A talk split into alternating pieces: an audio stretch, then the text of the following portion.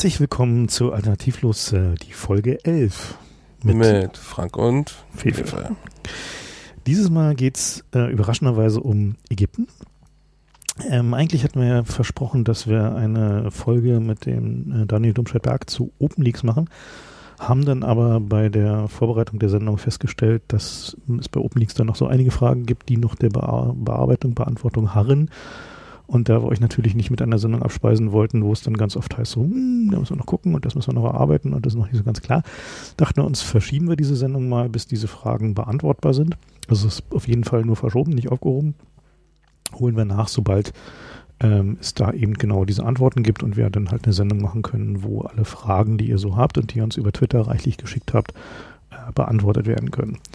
Hat uns jetzt natürlich hart getroffen, dass die Seite online gegangen ist nach dem Kryptom-Leak. Ja, sie sind das ja war so ein bisschen doof. ein, ein Leak-Opfer geworden. Ne? Also, also na gut, aber eigentlich wollen wir auch dann nicht unbedingt irgendwie exklusiv sein oder die Ersten oder so, sondern es geht halt uns äh, eher primär darum, eben Hintergrundfragen zum Antworten aus technischer Sicht, die andere Leute nicht so in ihrer Sendung bringen können, weil ihnen vielleicht... Äh naja, wir wollen schon die Ersten sein, wir wollen aber auch die Besten sein. Genau.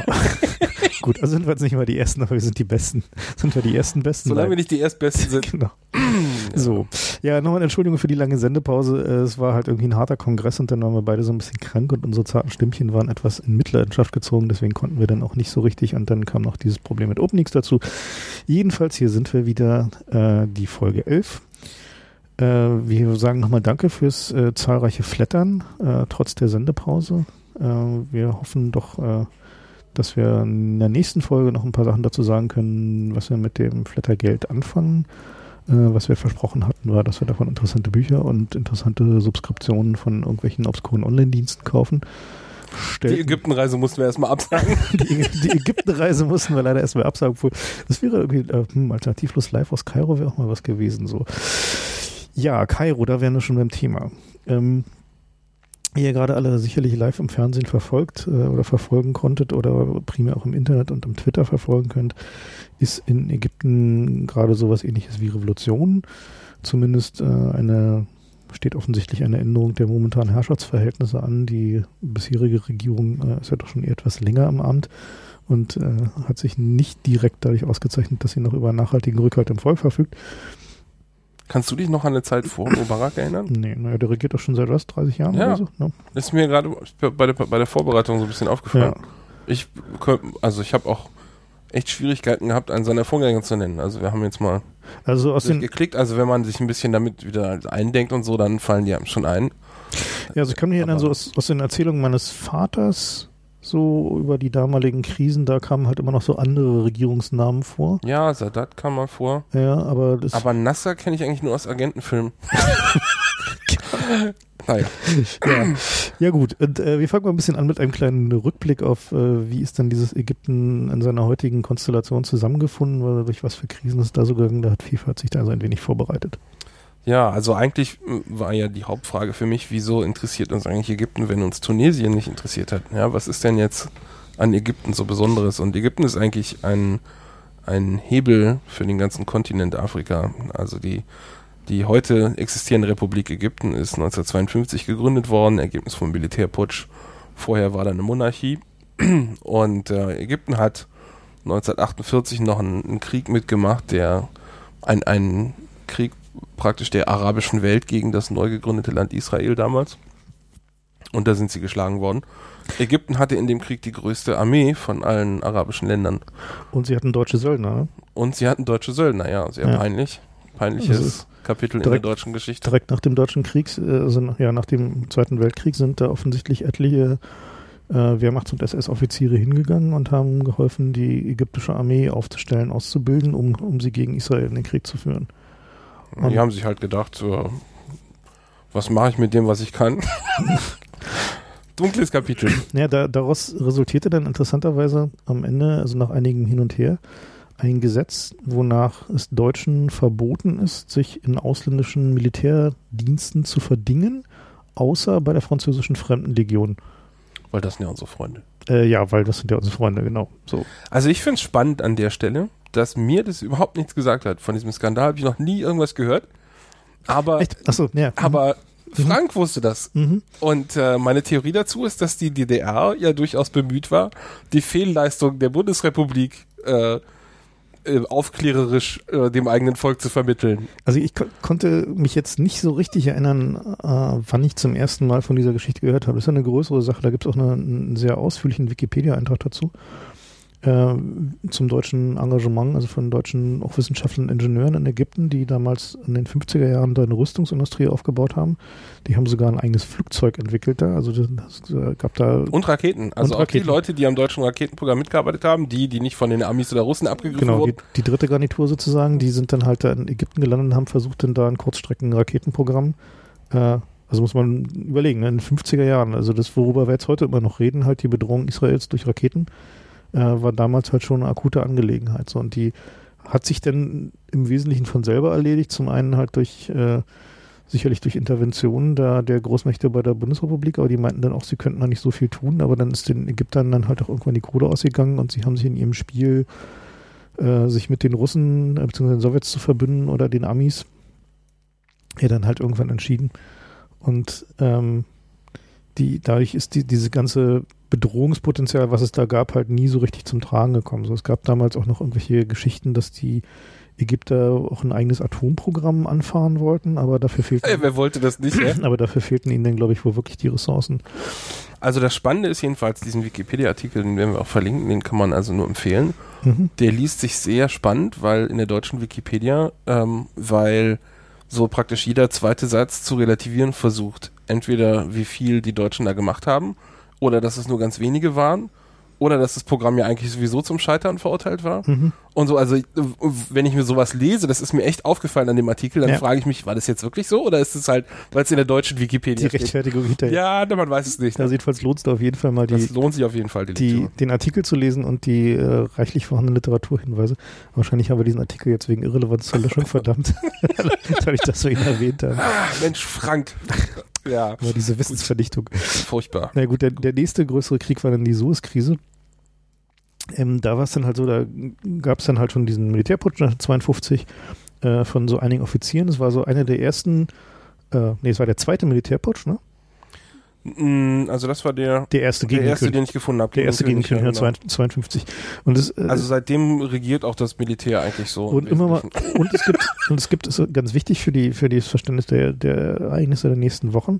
äh, Es gibt durchaus eine Historie von erfolgreichen Militärputschen jüngerer Offiziere. Also es ist so, dass also die in, im Geschichtsbewusstsein der Ägypter ist verankert, dass ein Militärputsch der jüngeren Offiziere gegen das existierende Regime durchaus Erfolg haben kann.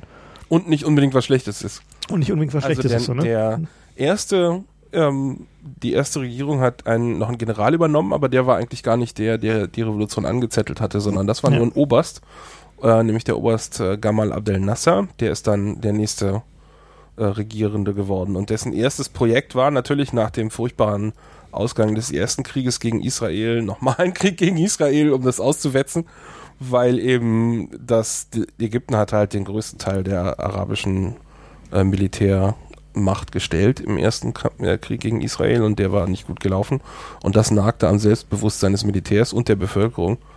Äh, ansonsten war der Nasser allerdings ein Sozialist und hat auch sich bemüht, nahe Beziehungen mit der Sowjetunion zu pflegen und hat sich damit natürlich bei den Amis unbeliebt gemacht. Das war so eine Zeit, wo noch nicht klar war, wer jetzt eigentlich die neueste große Supermacht werden wird und die Afrikaner haben eigentlich alle die Länder, die schlauen Amerikaner, haben, haben die versucht, gegeneinander auszuspielen Mhm. und haben halt versucht, so jeweils Konzessionen von dem anderen zu kriegen, damit, dass sie halt offen äh, gedroht haben, dann eben mit dem, mit dem anderen jeweils irgendwelche Sachen zu machen. Und so eine der wichtigsten Aktionen, die der Nasser gemacht hat, war halt den Suezkanal zu verstaatlichen. So der halt in, zu dem Zeitpunkt noch in einer, ähm, ja, in, in so einer privaten Firma organisiert war.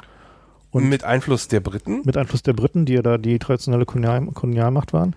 Und das hat die Briten und die Franzosen echt angeödet. So. Und ähm, Die waren wirklich sauer, so sauer, dass sie eine Militäraktion gemacht haben. um genau ihn zusammen mit den, mit den Israelis äh, 1956 ähm, haben sie haben die Israelis mit Unterstützung von äh, Frankreich und Großbritannien sind die auf den Suezkanal vorgestoßen äh, über die Sinai-Halbinsel und äh, mit dem Versuch, ihn halt, also damals dieses unter internationale Kontrolle zu bringen, aber worum es halt tatsächlich ging, war halt ganz klar, also israelische und äh, englische Kontrolle.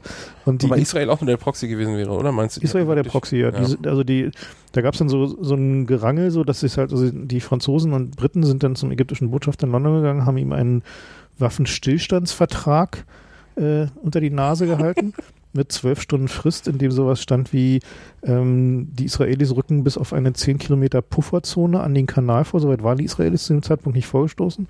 Und dann diese 10 Kilometer Zone um den Kanal wird dann internationales Bla Territorium bla, ja, ja. also Protektorat und so. Und dann zahlte sich aber aus, dass der Nasser zu dem Zeitpunkt halt mit den, äh, mit den Sowjets äh, gekuschelt hatte. Was dann nämlich passierte, war trotzdem gerade, das ist also obwohl, na, nee, vielleicht nicht obwohl, sondern weil gerade äh, zu derselben Zeit der Aufstand in Ungarn war. Das heißt also, die Sowjets die Hände alle voll hatten. Also das war nicht so, dass wie gesagt, hier, hier nimm, was du brauchst.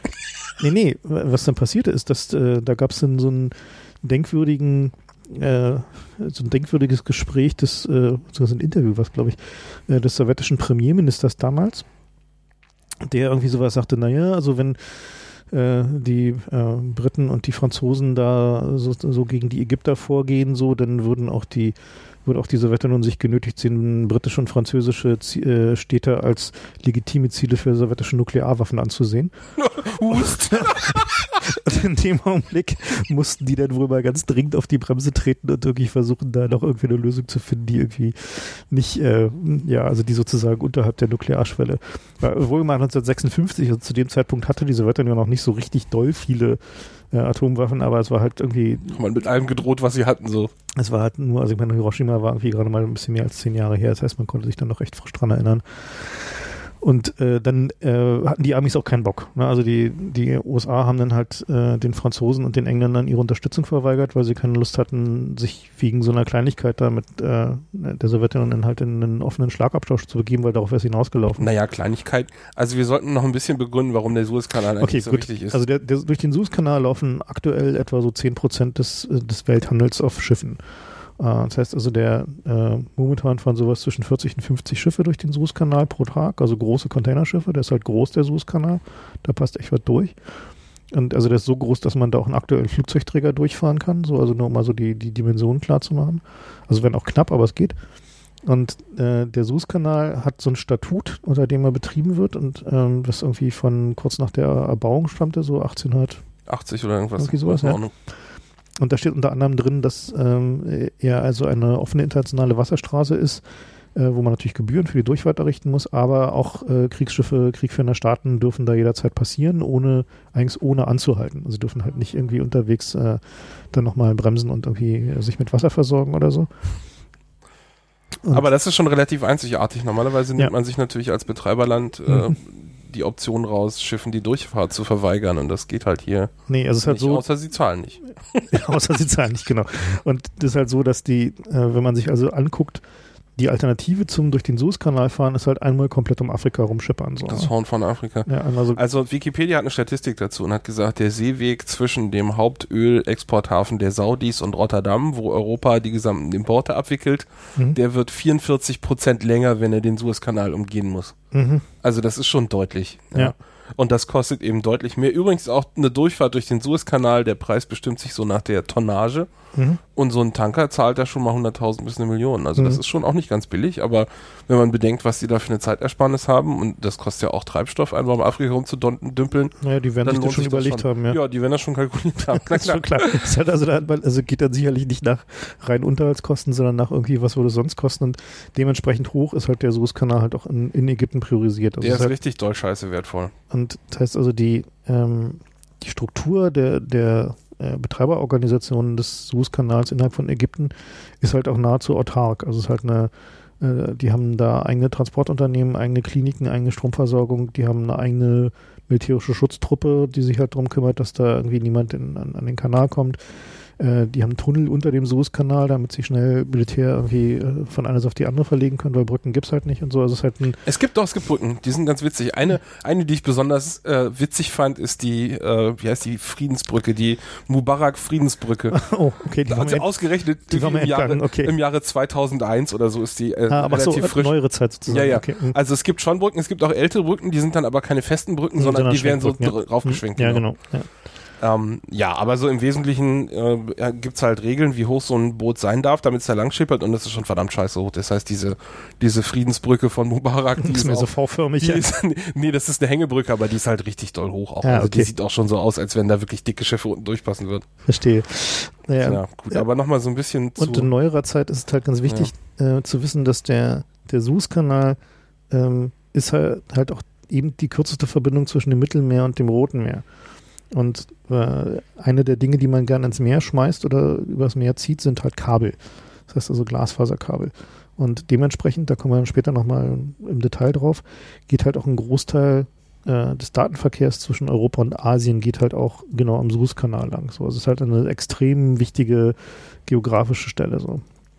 Aber ihr wollt noch ein bisschen mehr zur Geschichte erzählen, ne? Noch ein bisschen mehr zur Geschichte, genau. Um mal ein bisschen zu beleuchten. Die Ägypter, die sind nicht nur ein, ein sehr großes Land und haben auch echt viele ähm, Einwohner, sondern die sehen 80 sich auch so ein etwa. bisschen, die sehen sich auch so ein bisschen als Vorherrscher. Ungefähr drei, dreimal so hohe große Fläche wie Deutschland, wenn ich mich recht entsinne. Hm.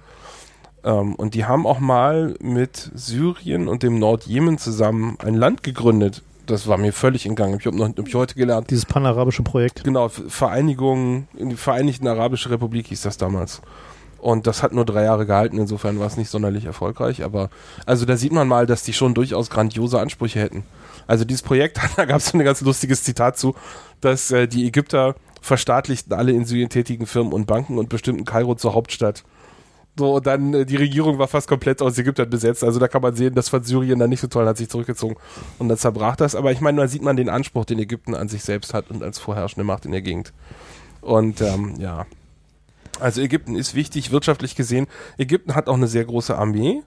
Ähm, wir haben den ersten Krieg erwähnt, also der, der Nasser hat halt ähm, dann nochmal einen Krieg geführt äh, auf der Sinai-Halbinsel gegen Israel. Und das war der Sechstagekrieg, den hat Israel sofort, Und den haben sie echt verkackt, ja. also richtig Also klar Ägypter, gewonnen. ja. Israel hat klar gewonnen Ja. und die gesamte ihre arabische Welt düpiert damit, ja. Und, und Nasser hat daraufhin seinen, seinen Rücktritt angeboten, blieb aber noch drei Jahre im Amt, bis er an Herzinfarkt, glaube ich, gestorben ist. Ja. Und der ist ein Volksheld gewesen damals. Die haben, es hieß irgendwie, bei seiner Beerdigung sind fünf Millionen Leute irgendwie mitmarschiert oder haben da irgendwie, also das war richtig, nachdem es jetzt auch irgendwie einiges benannte, also der ist ein richtiger Volksheld, der Mann, obwohl er da verloren hat. Und ähm, nach, nach dem Sechstagekrieg hat er nochmal ein bisschen weiter Krieg geführt gegen Israel. Das war der sogenannte Ermüdungskrieg. Ähm, da ging es halt darum, die haben gesagt, na, wir haben viel mehr Einwohner als Israel.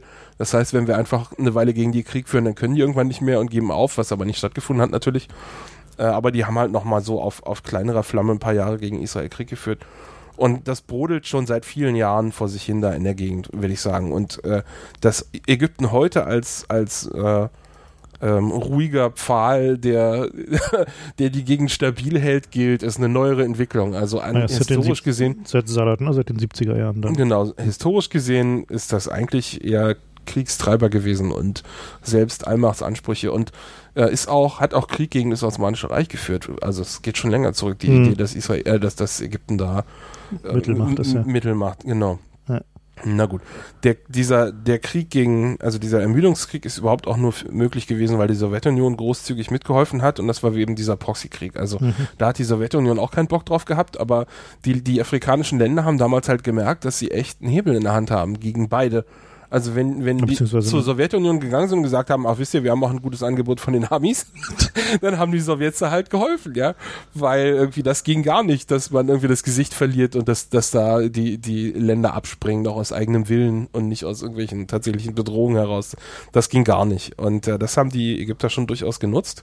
Und ähm, zum Höhepunkt von diesem Krieg hieß es, das waren sogar 1500 Militärberater der Russen damals in Ägypten stationiert, um denen zu helfen. Mhm. Und äh, es ging natürlich auch bei diesem Krieg um den Suezkanal. Ähm, Und danach, sein Nachfolger hat der 73 dann den Yom Kippur, äh, Yom Kippur-Krieg äh, gegen Israel geführt. dann ging es auch um den Suezkanal, genau, und dann den Sinai.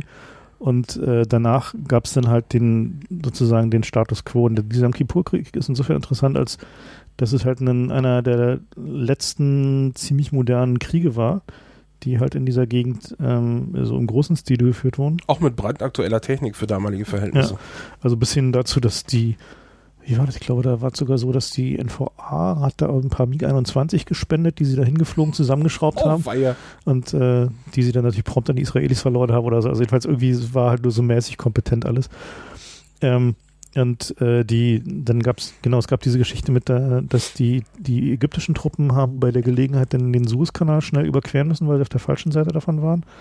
Und, äh, Und das ist gar nicht so einfach, wie man denkt, weil es halt wirklich ein breites Stück Gewässer ist da. ja, und dann haben sie diese neuen sowjetischen Pontonbrücken gehabt, mit denen sie darüber kamen.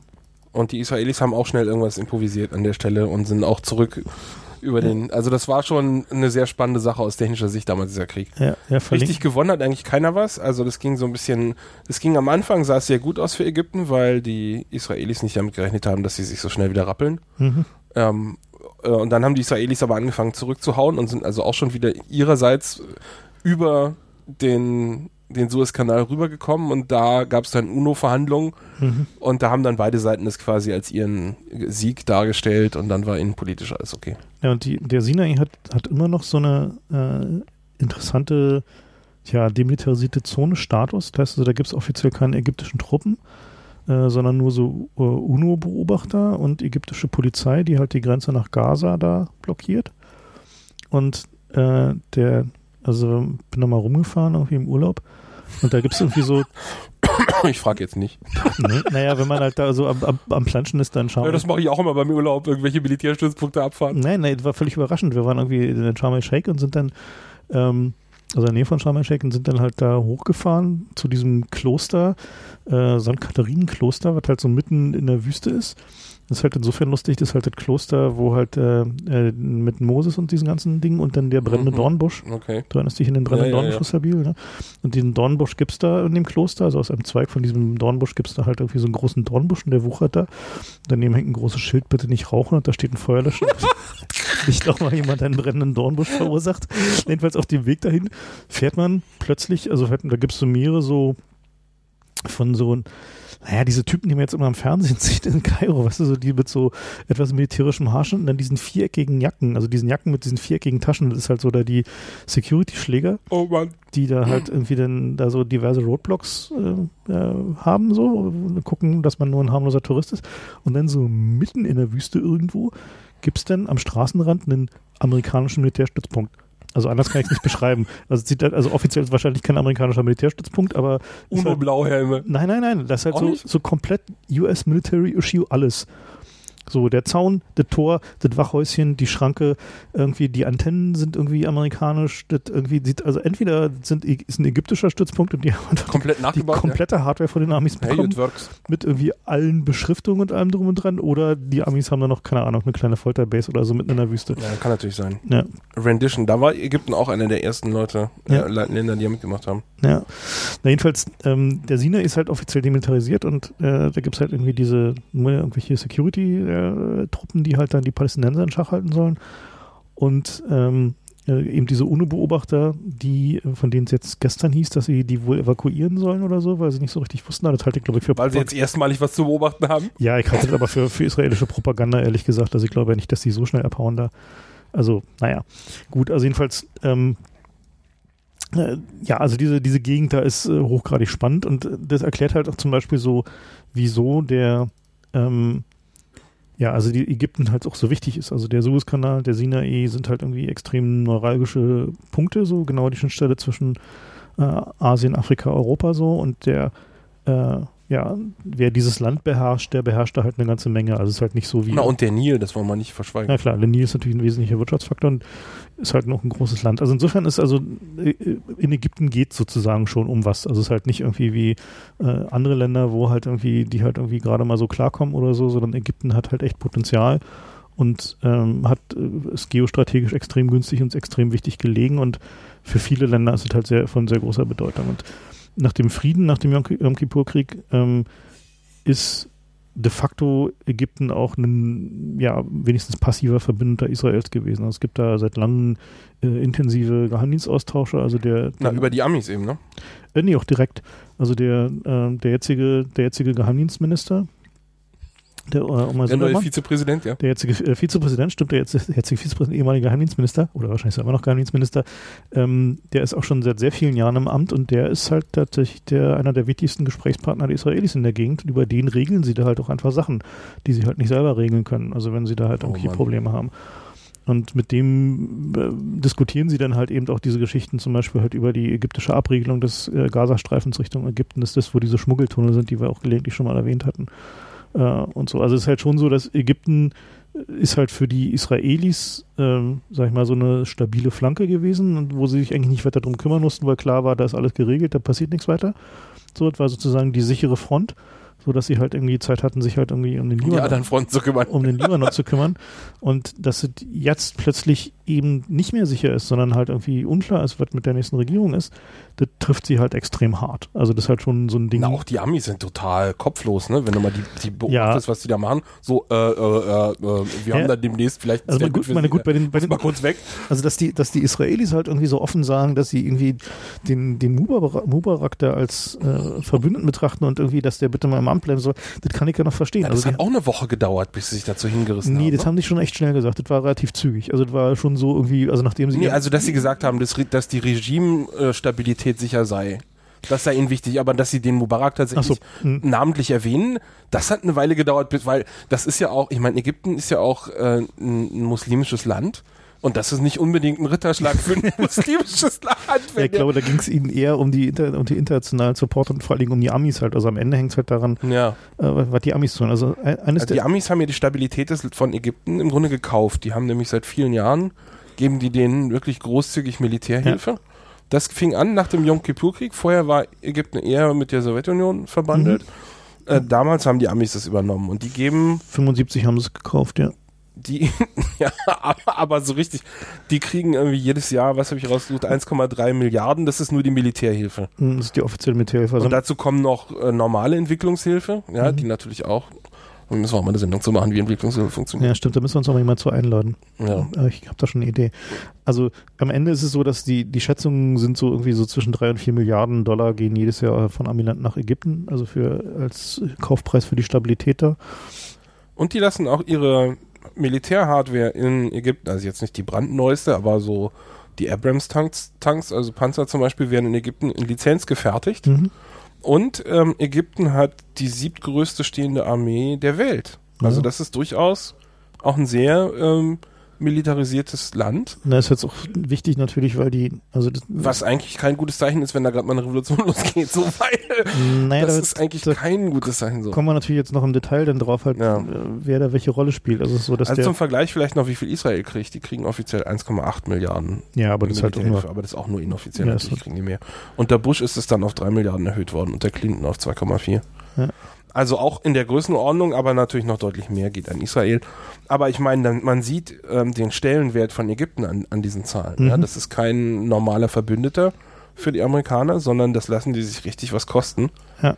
Äh, und da stellt sich natürlich die Frage, gut, Ägypten als Land ist wichtig, aber wieso haben die eigentlich diesen Mubarak da drin gelassen? ja, Mubarak war ja immer der Verbündete äh, der Amerikaner, nachdem die Ägypter die Russen absolviert haben und die Amerikaner sich da reingekauft haben, haben sie damit sich halt irgendwie Stabilität in der Region erkauft. Das heißt, also, sie haben dafür gesorgt, dass nun die Regierung zwar nicht vielleicht so ganz demokratisch und irgendwie mit den Menschenrechten haben sie ja auch nicht immer so ganz direkt gehabt, äh, aber es war zumindest an dieser neuralgischen Stelle, wie schon erwähnt, an der Schnittstelle zwischen den Kontinenten ähm, immerhin eine stabile Regierung. Vielleicht haben sie sich auch gedacht, dass wenn wir so viel Schmiergeld zahlen, dann werden die auf unserer Seite bleiben. Also, dass der Mubarak nicht nur durch seinen Charme im Amt bleibt, hat sich relativ schnell gezeigt. Er hat 1981 übernommen. Mhm. Und ab 1982 gab es dann Notstandsgesetze, mit denen er sich seitdem an der Macht hält. Also ziemlich direkt nach der Machtübernahme hat er angefangen, dafür zu sorgen, dass er wiedergewählt wird. Gibt es da so Diktatorentraining eigentlich so? Also haben die da so Ja, in Amerika gibt es diese School of the School of the Americas. Americas, ne? aber die ist eigentlich eher mehr für Lateinamerika, ob die sowas auch so eine, ja, weil, ja, da wird der Mubarak nicht gewesen sein. School of the Arabs oder sowas haben. Na, wer weiß. Ja. Na, das sind ja eigentlich eher traditionelle Monarchien. Das stimmt, Die ja. brauchen kein Training der Amis. Das stimmt, du meinst, das, äh, die haben da ihre eigene Ausbildung für. Ja, na, wie sieht's denn mit den Alternativen aus? Das ist eigentlich das Hauptargument für Mubarak gewesen. Ja, stimmt. Also der, klar ist ja, dass die Ägypten als islamisches Land äh, ist natürlich aus Sicht der Amis immer von einer Übernahme durch die Islamisten bedroht und natürlich aus der Sicht der Israelis auch. Und die äh, haben diese, also in Ägypten gibt es schon ja seit sehr langer Zeit die Muslimbrüderschaft oder Muslim Brotherhood, eine ja äh, islamische, manche sagen auch islamistische äh, Gruppe, die ja so ein Mittelding zwischen einer politischen Partei, einer Gewerkschaft, einer Sozialvereinigung ist. Also das ist halt ja, also in, in diesem Kulturkreis nicht so ganz direkt zu trennen. Äh, die halt ja ein, sagen wir mal, sehr stark sozial konservatives Programm haben. Also die sind halt so, hier würde man vielleicht sagen, so der äußere rechte Rand der bayerischen Bergdorf-CSU wäre wahrscheinlich damit Also vergleichbar. ich, ich zitiere mal den ersten Satz der Gründungsgeschichte. Ja. Die Muslimbrüder wurden im Jahre 1928 von Hassan al-Banna zusammen mit sechs Arbeitern der Suezkanalgesellschaft als Ah. Reaktion auf den Zusammenbruch des Osmanischen Reiches und den britischen Kolonialismus in Ägypten gegründet. Mhm. Ja, das kommt von da. Und ähm, die haben also unter anderem so Dinge gefordert wie, dass man die Scharia einführen soll. Was eigentlich heute so ein bisschen einen Beigeschmack hat, aber historisch gesehen eigentlich die Grundlage der Gesetze von vielen Ländern in der Gegend ist. Also das ist Ja. nicht unbedingt halt eine radikale Forderung an sich. was man halt sehen muss, ist, dass der, ähm, also in, innerhalb des gesellschaftlichen Klimas da, die ja, das ja durch große soziale Ungerechtigkeiten gekennzeichnet ist, äh, vermischen sich da natürlich religiöse Ideen und ähm, Ideen sozialer Gerechtigkeit äh, ziemlich deutlich.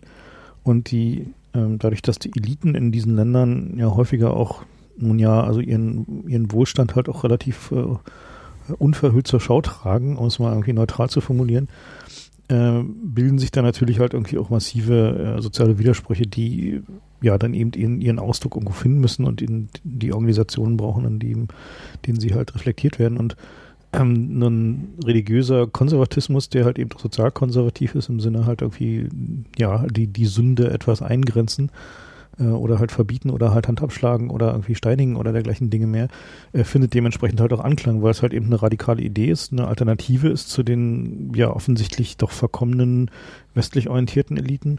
Und äh, zumindest irgendwie, was man sich auch vergegenwärtigen muss, die haben eine enorme Jugendarbeitslosigkeitszahl. Ne? Es ist halt so, dass da richtig viele Jugendliche arbeitslos sind und auch keinerlei Aussicht auf irgendeinen sinnvollen Job haben, außer vielleicht irgendwie Fladenbäcker beim, beim Falafelmann so. Naja, also wir reden hier ja auch von den 30er, 40er, 50er Jahren, wo man eigentlich ganz gut sehen konnte, dass das westliche Modell auch nicht funktioniert. Das Elend vom Zweiten Weltkrieg war Mhm. noch nicht lange zurück. Ja. Ähm, und äh, also bei Wikipedia heißt es, dass die, um, um mal ein bisschen einzugrenzen, was die so tun, dass die eigene äh, Maschinen hatten, das ist klar, eigene Krankenhäuser, eigene Fabriken, Schulen. Also das ist schon so ein gesamtgesellschaftliches Ding und Genau. nicht nur, wir sind jetzt hier eine Protestbewegung. Nee, nee, es ist tatsächlich der, der Versuch, halt eine äh, religiös fundierte, motivierte Gegenbewegung zu machen. Und Also gab in Deutschland gab es ja ähnliche Ansätze, also wenn man es so ganz äh, entfernt vergleicht, äh, mit den religiösen Stiftungen, die ja eigene Siedlungen gebaut haben, eigene Fabriken gegründet haben, also versucht haben, einfach eine Autarkie von der als verkommen empfundenen normalen Gesellschaft zu bilden. Und ähm, eben auf der Basis hier von, von christlicher Religiosität und genau dasselbe gab es da auch nur, dass dieses, dieses Modell da eben nicht gestorben ist. Also auch die Hamas zum Beispiel ist ja genauso aufgebaut und die Hisbollah ja auch. Die sind ja eben nicht eine Partei, wie man sie hier kennt, sondern ist halt alles. Es ist ein Business Enterprise, die haben Krankenhäuser, die haben Schulen, äh, versuchen halt irgendwie gewerkschaftsähnliche Funktionen wahrzunehmen. So, das kann man so also mit normalen westlichen äh, Partei- oder Bewegungsstrukturen halt nur sehr schwer vergleichen, weil es diese Strukturen in dieser Form hier so nicht mehr richtig gibt. Also Bewegungen, die halt einfach einen, ja, einen holistischen Ansatz fahren und sagen, okay, wir müssen uns von der von der als verderbt oder falsch empfundenen Welt abkapseln, indem wir unsere eigene Art des Wirtschaftens bauen und dergleichen Dinge mehr. Wahrscheinlich sollten wir hier sowas auch mal wieder bauen, nur vielleicht nicht auf religiöser Grundlage, sondern halt einfach einen, Auf Hackergrundlage. auf Hackergrundlage, Hackerethik. vielleicht zum Beispiel auf der Basis der wäre Ja. vielleicht mal eine, das ist nicht so schlechte Idee. Na gut. Also historisch gesehen gab es jedenfalls relativ schnell Spannung zu äh, Nasser. Mhm.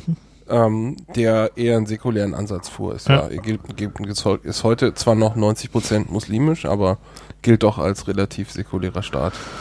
Und, Was ähm, nicht zuletzt mit der Armee zu tun hat, ne? Also die. Ja, also Nasser hat jedenfalls die Muslimbruderschaft dann verbieten lassen, 1954, also schon relativ lange her. Mhm.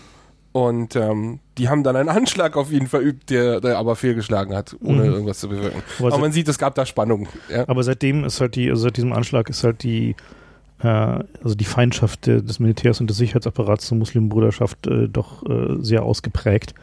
Und die gehen da halt in keiner Weise zimperlich vor. Also es ist halt so, dass die, äh, also die, da verschwinden die halt schon mal so richtig und äh, werden irgendwie ermordet im Rinnstein und gefoltert wiedergefunden und so. Also es ist halt nicht so, dass die da so viel zu lachen haben. So. Und die, die haben natürlich halt irgendwie ihre Verbündeten mit, äh, also auch Richtung Palästinenser und sind im Zweifel auch der, die Ansprechpartner für andere islamische Strömungen in dieser Region und äh, aus den, den radikaleren Ecken dieser Muslimbrüderschaft äh, sind dann halt auch irgendwie Al-Qaida und ähnliche äh, Gruppierungen, die sich da bedient haben und da, also zum Beispiel hier der, der, wie hieß er, glaub, Zawahiri, der lange Zeit als einer der vielen rechten Hände von Osama Bin Laden gehandelt Nummer wurde. 15. Nee, ich Ja. glaube, war der, der, der zweite, Relativ was glaub, früh, ja, der, ja. war der einer der, der, der ersten oder so.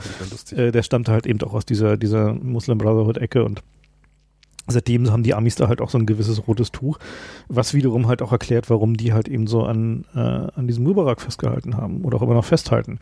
Weil sie halt einfach äh, Schiss haben, dass äh, Ägypten halt zu einem islamistischen Staat wird. Und Das ähm, wissen wir ja seit dem Iran, ja. wie das laufen kann. Genau. Äh, Interessant war, ich habe da ein bisschen gelesen, was, äh, wie so die westliche Wahrnehmung der, des Umsturzes im Iran damals war gegen den Schah.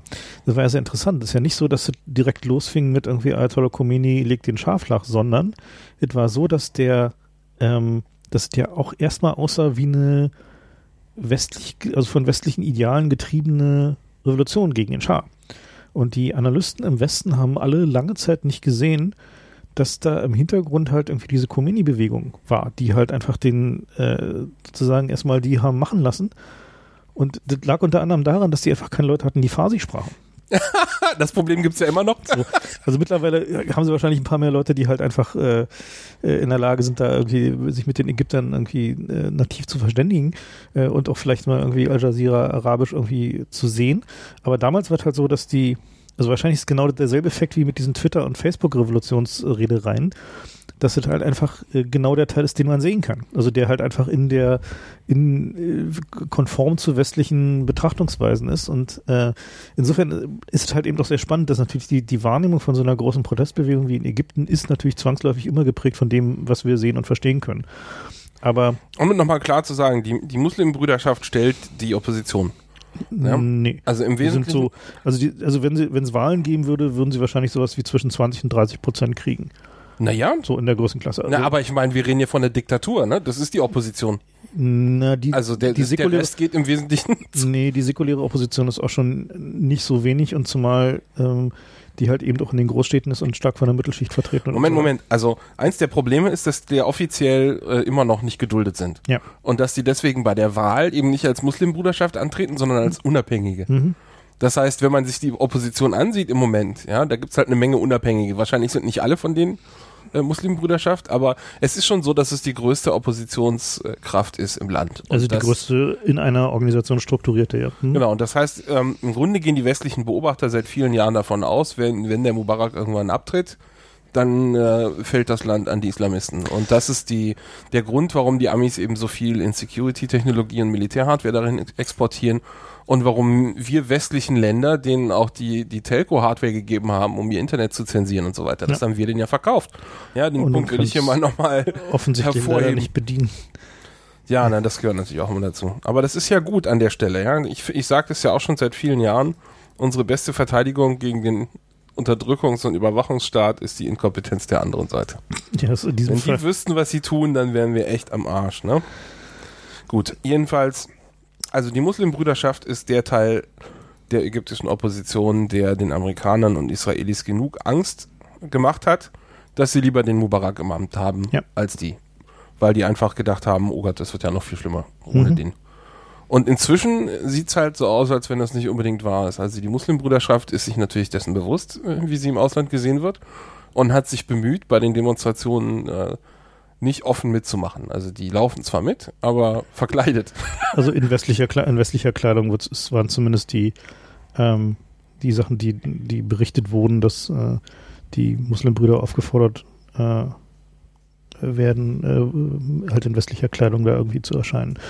Also die interessant fand ich aber eben auch, dass so die, äh, die Berichte halt darüber, wie sich das im Alltag auswirkt. Also dass die, dadurch, dass die Muslimbrüder halt eben da auch äh, Infrastruktur haben, also halt Bäckereien haben und so, dass sie halt in der Lage sind, diese Demonstrationen auch logistisch zu versorgen. Also das ist halt irgendwie ein, so eine Sache, die man halt immer, also man sollte nie den Wert von eigener Infrastruktur unterschätzen. So, Ja. ne? Das ist eine ganz, ganz wichtige Lehre aus dieser Geschichte. Ne? Uh, das wissen wir schon seit YouTube, ne?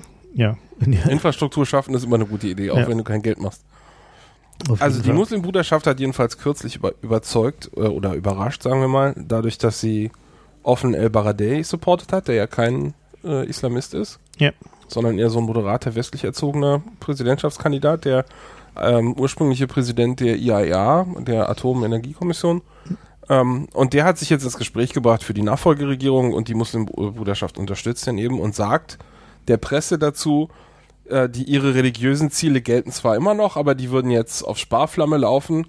Ähm, wichtig sei erstmal eine Demokratie hier im Land zu etablieren, Na klar, weil sie halt natürlich wissen, dass sie halt, wenn, dass sie dann gewinnen. naja, ob sie gewinnen, Naja, ist also unklar, aber jedenfalls, klar, jedenfalls Einfluss sind, kriegen. sind sie halt eine, eine hinreichend große Macht, dass sie äh, unter demokratischen Verhältnissen da einen, ja, also eine islamisch geprägte Demokratie wäre dann wohl tatsächlich das Resultat da und die, das ist halt eine Sache, auf die der Westen offensichtlich äh, nicht so richtig Lust hat und die Israelis natürlich überhaupt gar nicht. Ne? Also das ist halt so ein, so ein und ähm, was halt auch erklärt, warum die Israelis sich halt irgendwie so aus dem Fenster hängen für den Mubarak. So, ne? Das ist ja gerade so eine, eine der, der peinlicheren Geschichten war ja die äh, Na, vor allem für den Mubarak auch peinlich, weil Ja. das ist ja nun ja, genau, das war wahrscheinlich so der, Das doch mit, mit, Todesstoß, Freunden, ja. genau, mit Freunden wie Israelis, die der Presse erklären, dass sie dich gerne im Amt halten Ja, möchten. Also so. brauchst du keine Feinde mehr als, als Staatspräsident einer da hat ja die, islamischen die, Staats. die Opposition hat ja da auch den, äh, den cleveren Schachzug begangen, halt irgendwie zum einen, also zum einen gab es Nachrichten darüber, dass die Israelis drei Transportflugzeuge voller frischer Tränengasgranaten nach Kairo geschickt haben gestern.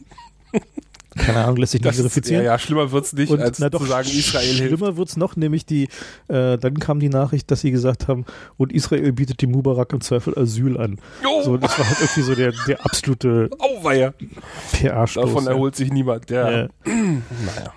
Ja, naja gut, aber die, die interessante Frage, die wir nun schon so ein bisschen angerissen haben, ist so, warum zensiert denn, also warum las, belassen Sie es denn nicht so ein bisschen bei Überwachung und äh, ein bisschen selektiven Sperren? Warum kommen Sie mit dieser großen Keule und sperren das ganze Internet in Ägypten so?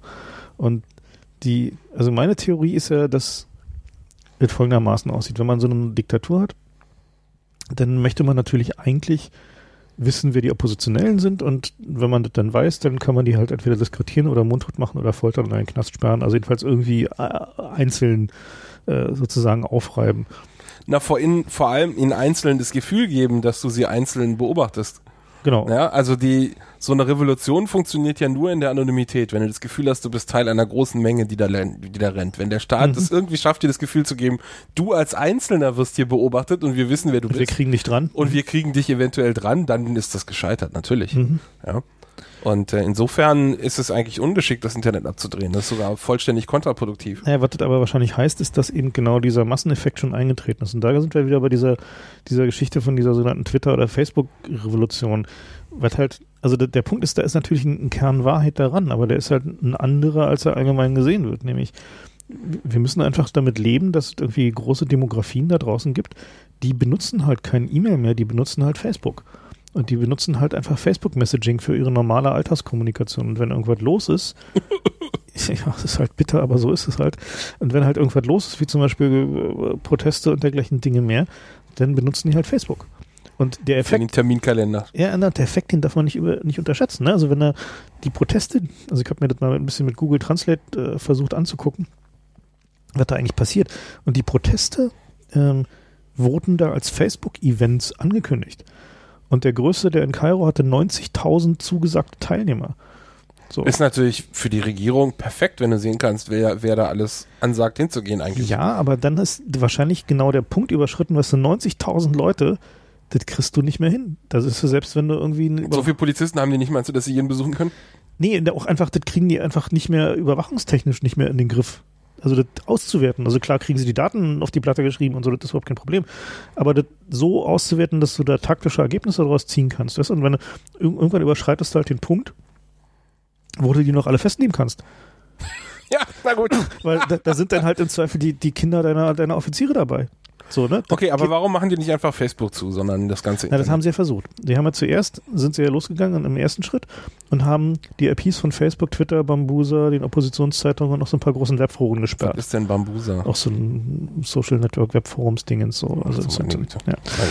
Ähm, und der, ähm, der Effekt war halt einfach, dass die Leute drumherum gegangen sind. So. Und also ging halt, die haben festgestellt, sie können es von, äh, von den Telefonen aus noch klicken, weil die vergessen haben, die IPs von den, äh, von den APIs zu sperren, auf die die Applikationen gingen.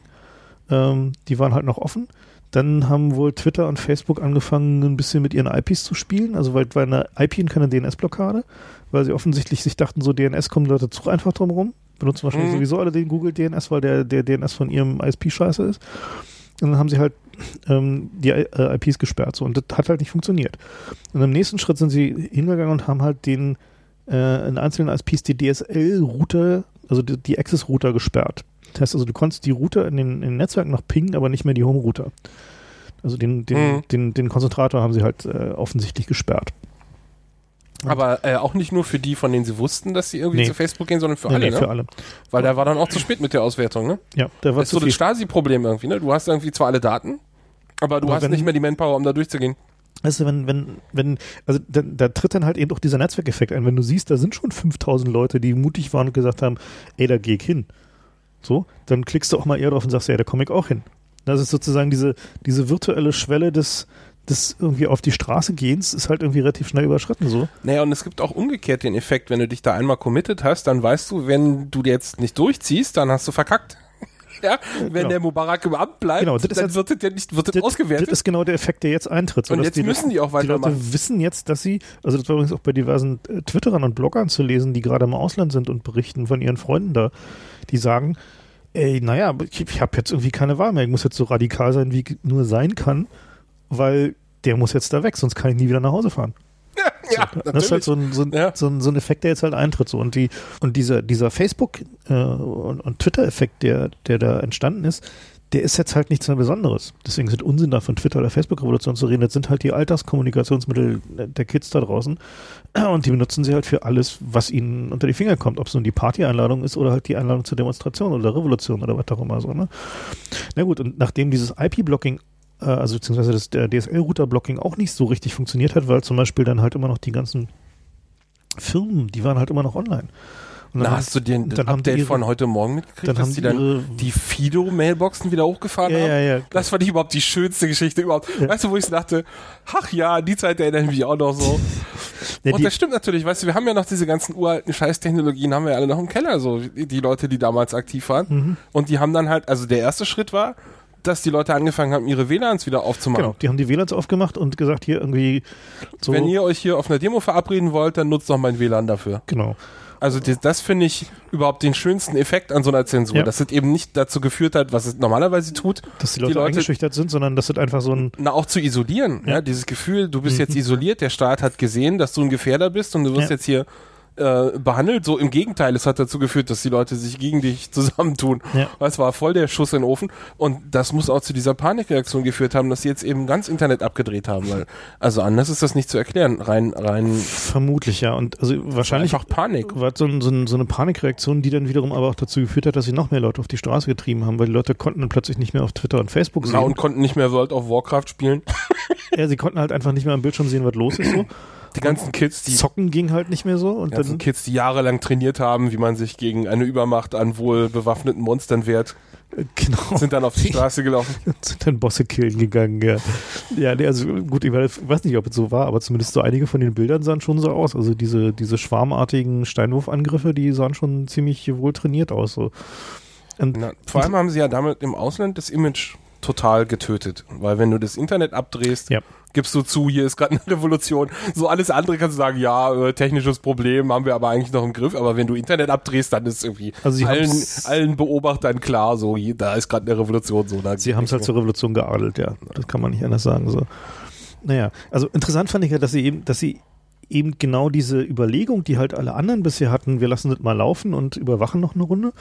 Wie zum Beispiel selbst in, in, in Georgien hat Putin dafür gesorgt, dass das Netz weiter lief. So, ne? Also ich meine, böse Zungen behaupten, hat das getan, damit er weiter dem, Damit wir diese Bilder von dem Schlips gekriegt haben. damit wir weiter dem Saakashvili zugucken können, wie er irgendwie an seinem Schlips kaut auf seiner Webkamera. Aber, ja, aber das war es doch wert, oder? ja, aber jedenfalls äh, war, also zum, zum damaligen Zeitpunkt äh, hatte zumindest ich die Theorie, dass nachdem die Russen beim, beim Angriff auf Georgien, beziehungsweise ja, also beim Rückschlag gegen Georgien, nicht mehr, also dass dann klar war, man dreht das Internet nicht mehr ab, weil zu wertvoll ist, äh, was man an, an Informationen gewinnen kann. Aber offensichtlich ähm, gibt es eben Situationen, wo das nicht so ist, nämlich wenn halt richtig doll viele Leute äh, dann ist offensichtlich, äh, irgendwann ist dann die Dynamik für so einen Diktator da, dass man dann sagt, okay, wir müssen jetzt abdrehen, um da wenigstens mal so ein bisschen aufs Bremspedal zu treten, was jetzt irgendwie die Dynamik von Organisationsentwicklung betrifft. Na, wobei das lief auch damals einfach zu gut gegen Georgien. Ich erinnere mich, Ja, dass, gut, deren, ja. dass deren Regierungswebseiten äh, down waren und dass sie dann einen Blog aufgemacht haben, irgendwie bei blogger.com oder Ja, so ja, Scheiß. richtig Und da ist es so richtig oberpeinlich und das lässt du natürlich online, natürlich. Klar. Damit alle sehen können, so, so Ja. sieht eine Regierung aus, die nichts mehr im Griff hat. Ja, ja, stimmt. Aber ich meine, hier wehrt man sich halt nicht gegen die Russen, sondern gegen die eigene Bevölkerung. Das ist eben schon nochmal was anderes. Ja, auf jeden Fall. Naja, und die, die interessante Frage ist ja nun, wie geht das halt weiter? Ne? Also welche, ähm, äh, welche Auswirkungen hat das Ganze? Und sie haben ja offensichtlich versucht, den, äh, die schlimmsten Auswirkungen auf die, äh, auf die Wirtschaft ein bisschen zu begrenzen, indem sie den einen ISP leben gelassen haben. Äh, nämlich Noah. Weil bei dem die Börse gehostet wird. Da ist nicht nur die Börse, da sind auch, wenn man sich diesen Kundenliste anguckt, sind da halt auch sehr, sehr viele große Firmen, auch westliche Unternehmen, die darüber ihre Logistik machen. Wie wichtig ist denn diese Börse für Afrika? Ist sie überregional wertvoll, wichtig? Kann ich nicht sagen, aber auf jeden Fall passiert da schon eine Menge Trade. Also ich meine, wenn die 500 Millionen Dollar pro Tag abziehen können aus dieser Börse, dann muss da wohl schon ein bisschen Volumen vorhanden sein, so, ne? Ja, na gut. So, also das ist halt, also das war so die Zahl, wie viel gerade an, an Flucht passiert aus Ägypten an, an Investments so. Dabei ist das total bescheuert. Das ist genau der Moment, wo du mehr Kohle. Naja, noch, noch vielleicht nicht. Also momentan will man gerade noch ein bisschen warten, glaube ich. Ja, naja, aber Ist warten jedenfalls mit, mit Optionen auf, auf reingehen und nicht Na abziehen. gut, aber die Börse ist gerade sowieso naja, ist eh außer Betrieb. außer. Betrieb und insofern, also aber die spannende Frage ist halt, also ich glaube eben nicht, dass nur wegen, wegen der Börse online gelassen wurde, sondern dass es da andere Gründe gibt, nämlich zum einen halt die Logistik. Kann auch sein, dass zum Beispiel die Logistik des Kanals darüber läuft. Vielleicht hosten die ihre eigene Abhörscheiße bei Noah. vielleicht oder vielleicht ist es so stumpf, Das Behörden-Intranet wissen schon. vielleicht ist es auch so stumpf, dass das Online-Formular für die Suezkanalpassage da läuft. Oh ja, irgendwo. Ja, Keine Ahnung, also jedenfalls muss irgendwas sein, was halt einfach den, ähm, also das Wert machte dieses nicht Ding optional ist. Ja, genau. Und äh, also heute gab es irgendwie Berichte darüber, dass sie bei, äh, bei Noah auch anfangen, äh, mit dem DNS zu spielen, also dass sie da DNS-Filtering betreiben. Äh, ja, keine Ahnung. Jedenfalls das ist eine der, der wirklich spannenden Fragen, warum sind die dann noch online so. Ne? Was ich noch interessant finde, ist, dass diese, diese Internetzensur sorgt ja eigentlich dafür, dass es eine Informationsverknappung gibt. Also zusammen mit der, mit der Fernsehzensur. Ne? Also die Fernsehzensur ist ja so, die haben ja Al Jazeera vom Satelliten geschubst. Daraufhin hat Al Jazeera sich einen neuen Satelliten gesucht, dann sind sie, haben sie wieder Der vers- aber auf der gleichen Position liegt. auf der gleichen Position liegt, genau, sind halt von, von Nilsat auf den Atlantic Bird 4a gewechselt, äh, um ihren Kanal weiter online zu halten.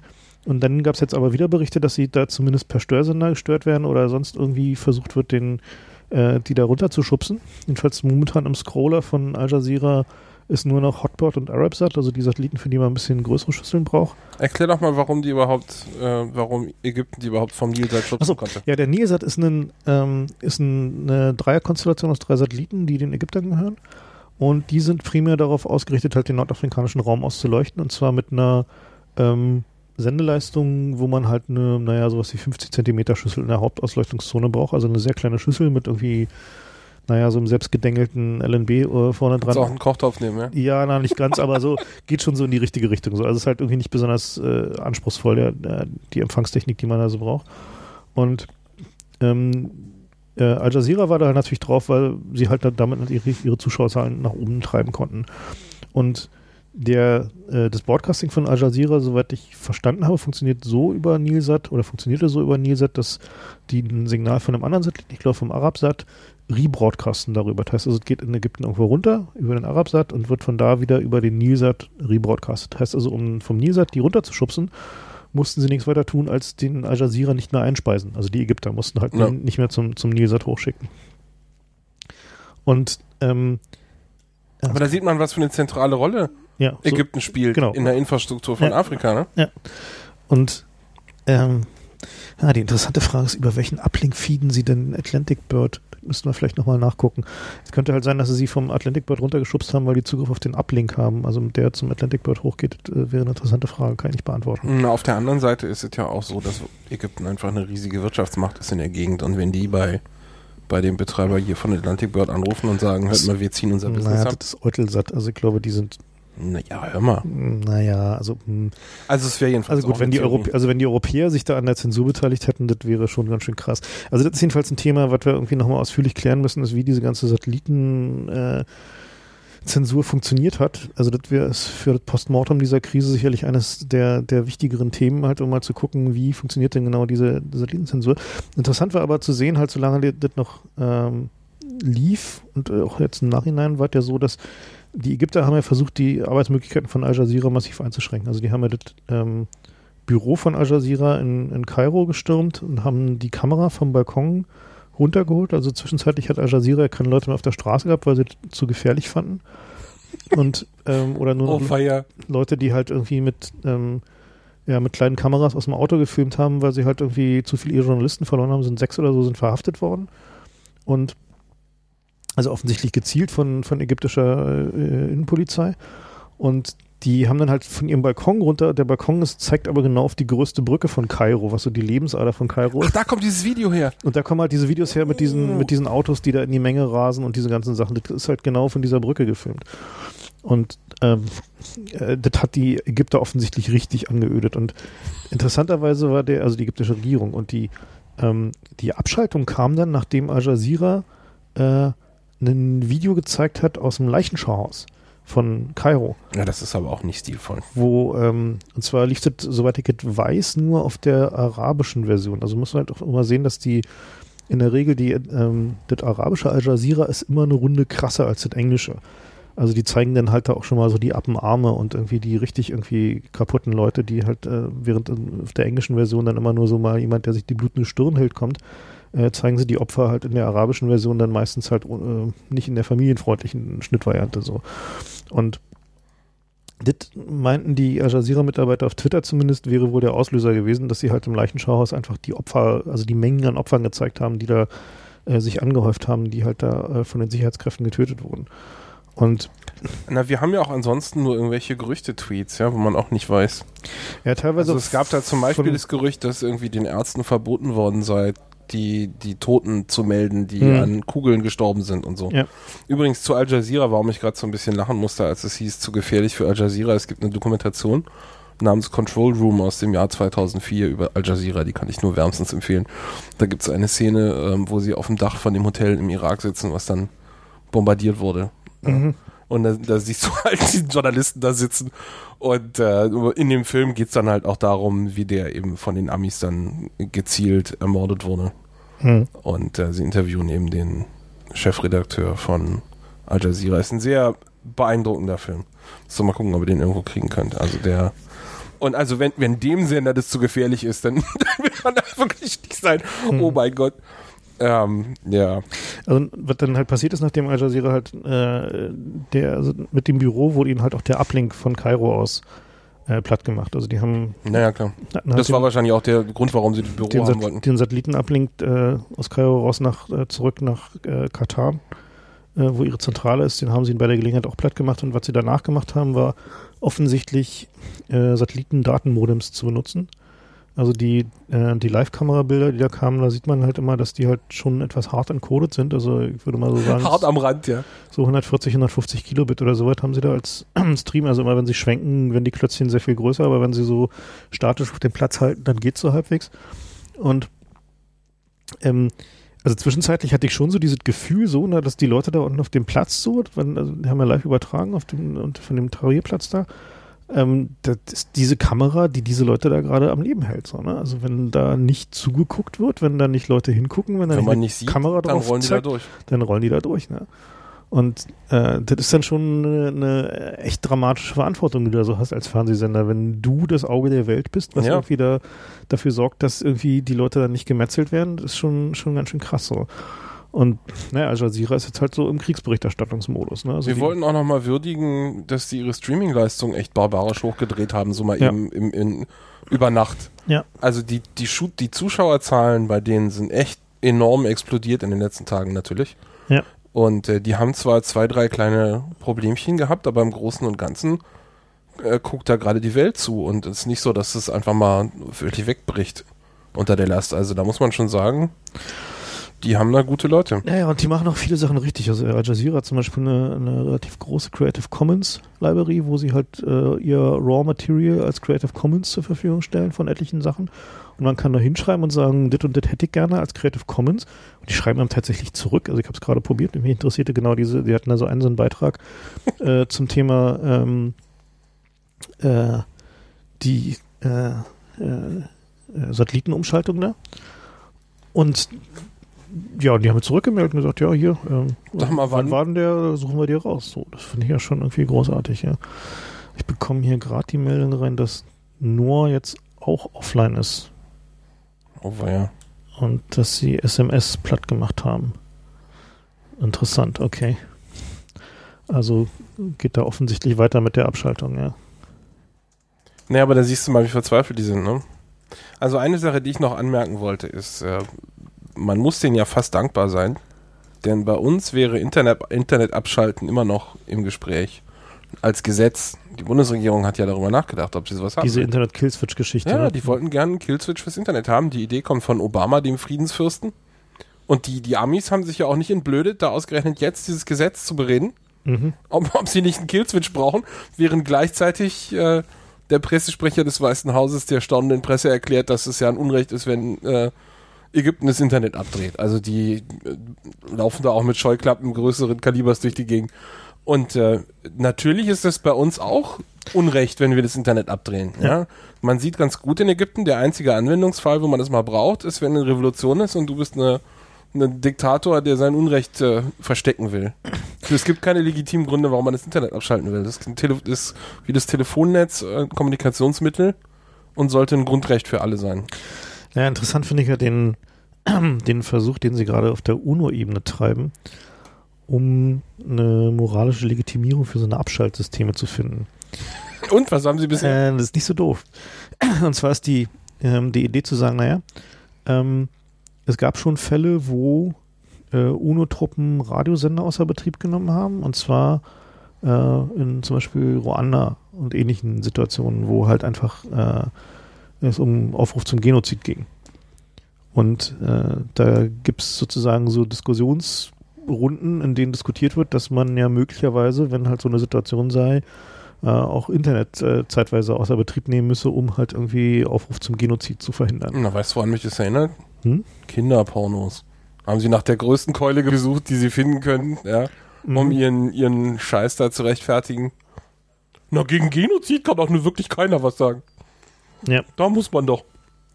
Also ich glaube das nicht. Ich glaube nach wie vor Internet abdrehen ist Ja, nee, klar, ist, ist natürlich ein Ja. Unrecht. So, ich bin da, Und da müssen wir gegenhalten und äh, ich bin dem Mubarak-Verhalten dankbar, dass er uns jetzt Munition gegeben hat, mit der wir dagegen argumentieren können. Übrigens eine Sache, die mir immer wieder ein- auffällt in letzter Zeit und die ich auch nochmal ansprechen will.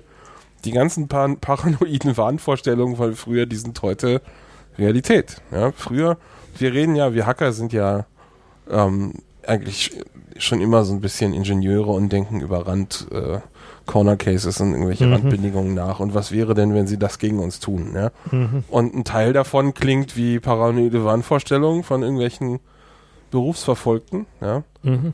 Äh, und da war natürlich auch als Bedrohungsmodell drin, na was machen denn, wenn sie das Internet abdrehen? Und da haben immer alle gelacht und gesagt, so ein Blödsinn, das würden die nie tun. Mhm. Und heute sehen wir es einfach mal, das äh, passiert. Und auch bei uns wird es diskutiert. Also das, das ist so und man muss da so früh wie möglich anfangen, das in seine Bedrohungsszenarien aufzunehmen, auch wenn es nicht so aussieht, als wäre die aktuelle Regierung da ähm, gefährdet. Oder andersrum, es gibt ja auch die Argumentation, na, aber unsere Regierung würde das ja nicht gegen uns benutzen. Ja, und das ist auch historisch falsch. Also das kann man an Holland gut sehen.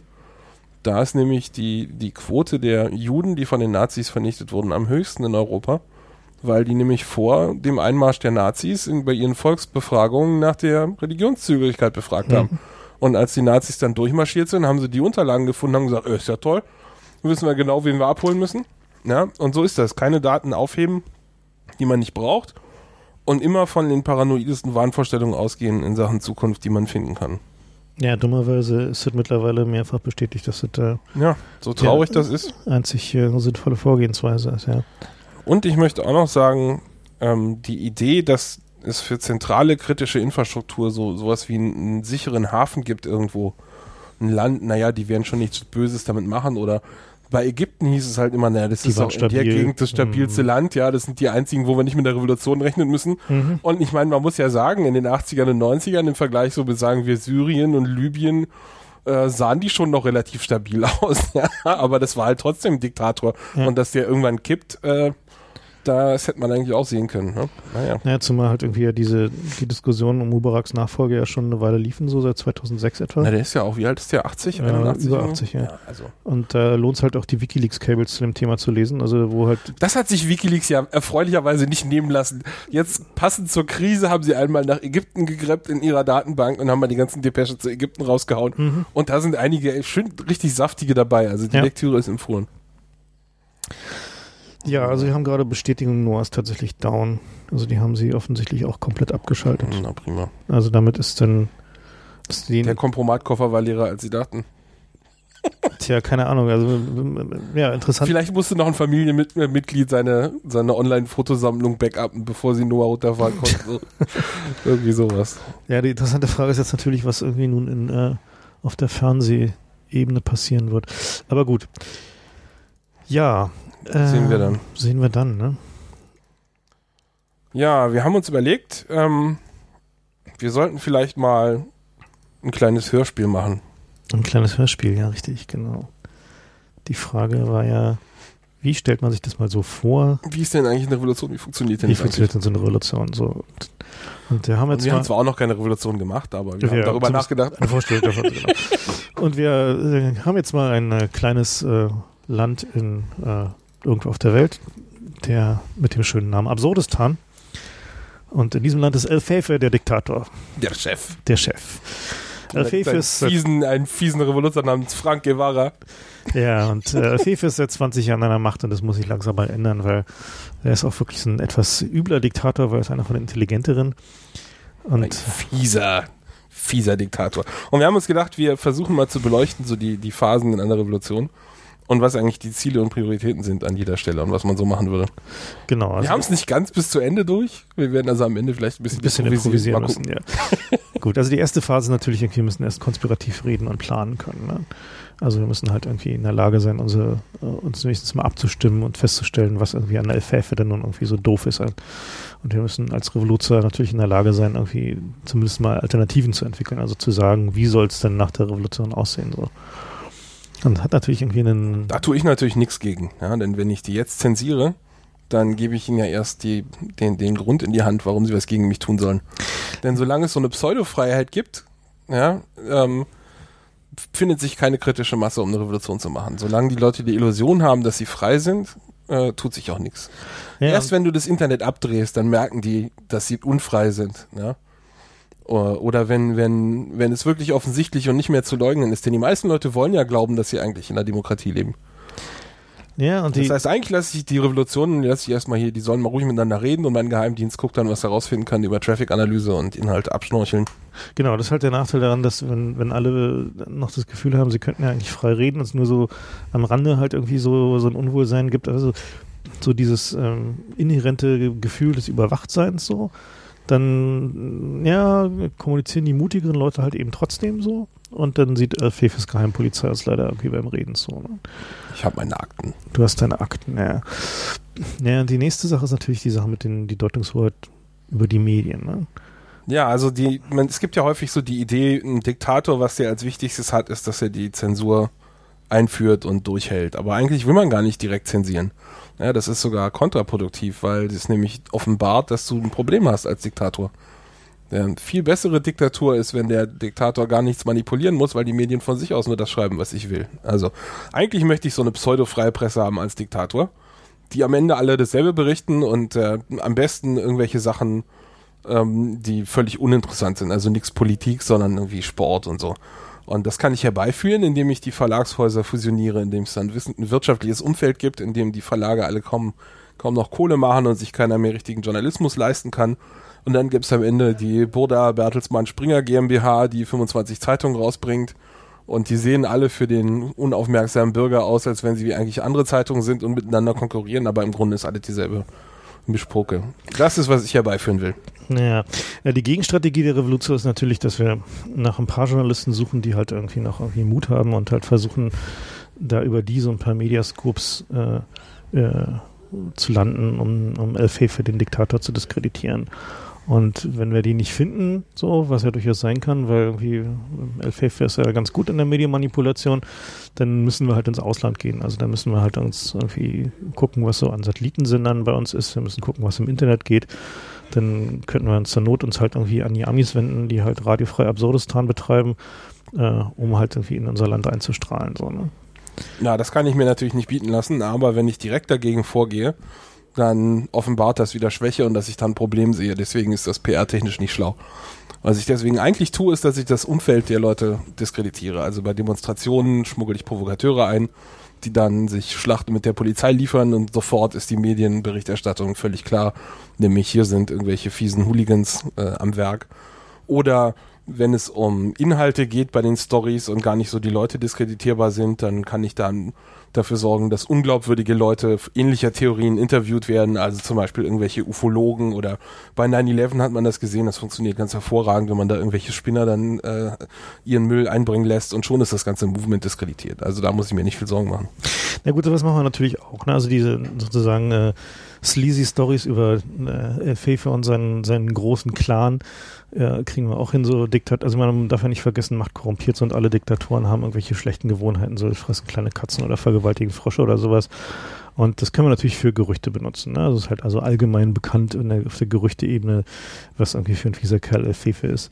Und die, außerdem ist sein Clan, ist halt wie es in all diesen Diktaturen, es hat so gewisse kleptokratische Züge. Das heißt also, die, denen gehört halt die halbe Wirtschaft, weil sonst lohnt es sich in der Diktatur natürlich nicht. Und ähm, darauf kann man natürlich eine Runde rumhacken und äh, ja, und dann gibt halt der gesamte Diktator-Clan halt natürlich ein Ziel ab, weil jeder, der an dieser Diktatur verdient, das ist halt unser erstes Propagandaziel, also jeden, der an dieser Diktatur davon profitiert, den halt irgendwie als äh, schlechten Menschen dastehen zu lassen. Na, also ich wehre mich natürlich gegen kleptokratisch, weil wenn mir das gehört, ist es ja nicht gestohlen. Ja. Mir gehört die Wirtschaft. Und äh, was ich dagegen tue, meinen ganzen Clan angreifbar zu machen, ist, dass ich die einfach alle involviere. Dann haben die alle persönlich was zu verlieren. Ja, der Chef des Geheimdienstes, die Polizei, Armee, Luftwaffe, Marine, alles irgendwelche Söhne, Cousins, Schwager, Enkel, äh, Verwandte jedenfalls. Und die haben dann die Motivation, erstens sich nicht erwischen zu lassen und zweitens, wenn sie erwischt wurden, da auch nachdrücklich gegen vorzugehen. Ja, na klar, das können sie natürlich probieren, aber das Ausmaß ist natürlich groß. Ne? Also Macht korrumpiert natürlich, das heißt also, da gibt es genug Material. Und wir haben dann halt eine äh, geheime Kampagne angefangen, genau die Bediensteten, also die irgendwie Kammerdiener und irgendwie Kellner und äh, sonstigen Leute, die da halt irgendwie bei diesen korrumpi korrumpierenden Clans äh, für wenig Geld halt bezahlt werden, denen halt kleine Kameras zu geben und dafür zu sorgen, dass es halt genügend Juicy Stories gibt und heimliche Bilder und also einfach dafür zu sorgen, dass wir genügend aufmunitioniert sind für den Tag, wo wir diese Sachen verwenden können, um eben auch die zweite und dritte Reihe von Al-Fefes Diktatur zu diskreditieren, wenn wir es dann halt mal brauchen. Weil es kann ja nicht sein, dass es jetzt so ist wie da in Ägypten, dass halt irgendwie wir uns nur auf Al-Fefe, den Diktator, einschießen, sondern wir wollen ja dann, wenn gleich dann seinen ganzen Clan absolviert haben. Ja, das hat gleich, ist natürlich eigentlich äh, taktisch unklug, was sie da machen. Denn wenn sie mir alle Leute wegdiskreditieren, dann geht's ja nach der Revolution auch nicht weiter. Also das ist kein Weg. Aber mal grundsätzlich, ähm, die Leute, wenn die gar nicht konspirieren können, das ist zwar gut, aber besser ist, wenn sie nicht konspirieren wollen. Ja, der normale Weg, den Diktatoren gehen, ist, dass sie dann eben Überwachung machen oder Angst vor Überwachung benutzen Aber der viel bessere Weg ist, den wir in unseren Demokratien im Westen benutzen, ist, dass wir die Leute ablenken. Wir haben so eine Fußball-Bundesliga, wir haben Titten auf der Bildtitelseite und wir haben entführte Mädchengeschichten, wir haben Modetrends, wir berichten weiträumig über irgendwelche Wetterphänomene, Winter, die angeblich immer schlimmer werden. Wir haben genug Scheiße in den Medien, um die Leute abzulenken und da interessiert sich keine Sau für meine Familie.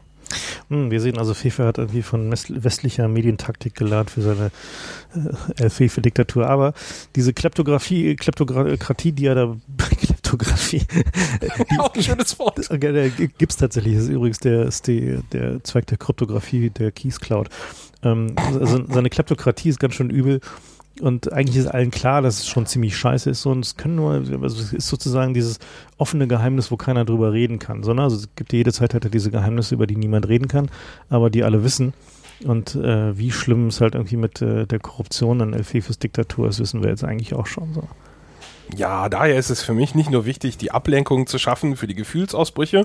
Das ist ja kein Zufall, dass Hooligans äh, zu Gewalt neigen, denn irgendwo muss der Ärger ja raus und wir haben ihnen ja alle anderen Möglichkeiten genommen sondern es geht auch darum, den Leuten ganz klar zu machen, dass Dissens fruchtlos ist. Ja, das bringt gar nichts, da irgendwie was tun zu wollen, denn alle Leute sollen das Gefühl haben, dass sie die einzigen sind, die gerne was tun würden. Deswegen benutzen wir das Fernsehen. Ja, wir haben den Leuten abends eine Tagesschau, die wir ihnen ins, ins Wohnzimmer beamen und da erklären wir den Leuten, was passiert ist und alternative Sehensmöglichkeiten werden gar nicht erst angesprochen. Und dadurch werden Leute, die das anders sehen, eben zu der Auffassung verleitet, dass sie auch die einzigen sind, die das anders sehen und ähm, der Herdentrieb ist ein sehr mächtiger Trieb. Das heißt, die Leute werden dann halt ihren Kram äh, intern beerdigen und werden halt weiter mitlaufen. Denn das ist, was Leute eben gerne tun. Abgesehen davon äh, werde ich natürlich auch andere Maßnahmen einleiten, um den Konsum zu fördern, damit jeder eine Spielekonsole und einen fetten Fernseher hat und damit die sich auch gar nicht irgendwie so sozial treffen, sondern alle zu Hause rumhängen. Und äh, das ist natürlich doof, wenn die dann World of Warcraft spielen und dann möglicherweise das die Chat-Funktion benutzen, aber naja, Du meinst zumindest sind sie nicht auf der Straße. Ne? Ist besser, als wenn sie auf der Straße sind. Ja, als Revoluzer brauchen wir jetzt natürlich ein, ein, ein, Art Durchbruch-Event, also ein, ein Zeitpunkt, der es möglich macht, äh, beziehungsweise allgemein üblich macht, darüber zu reden, wie scheiße dann Elfefes Diktatur ist.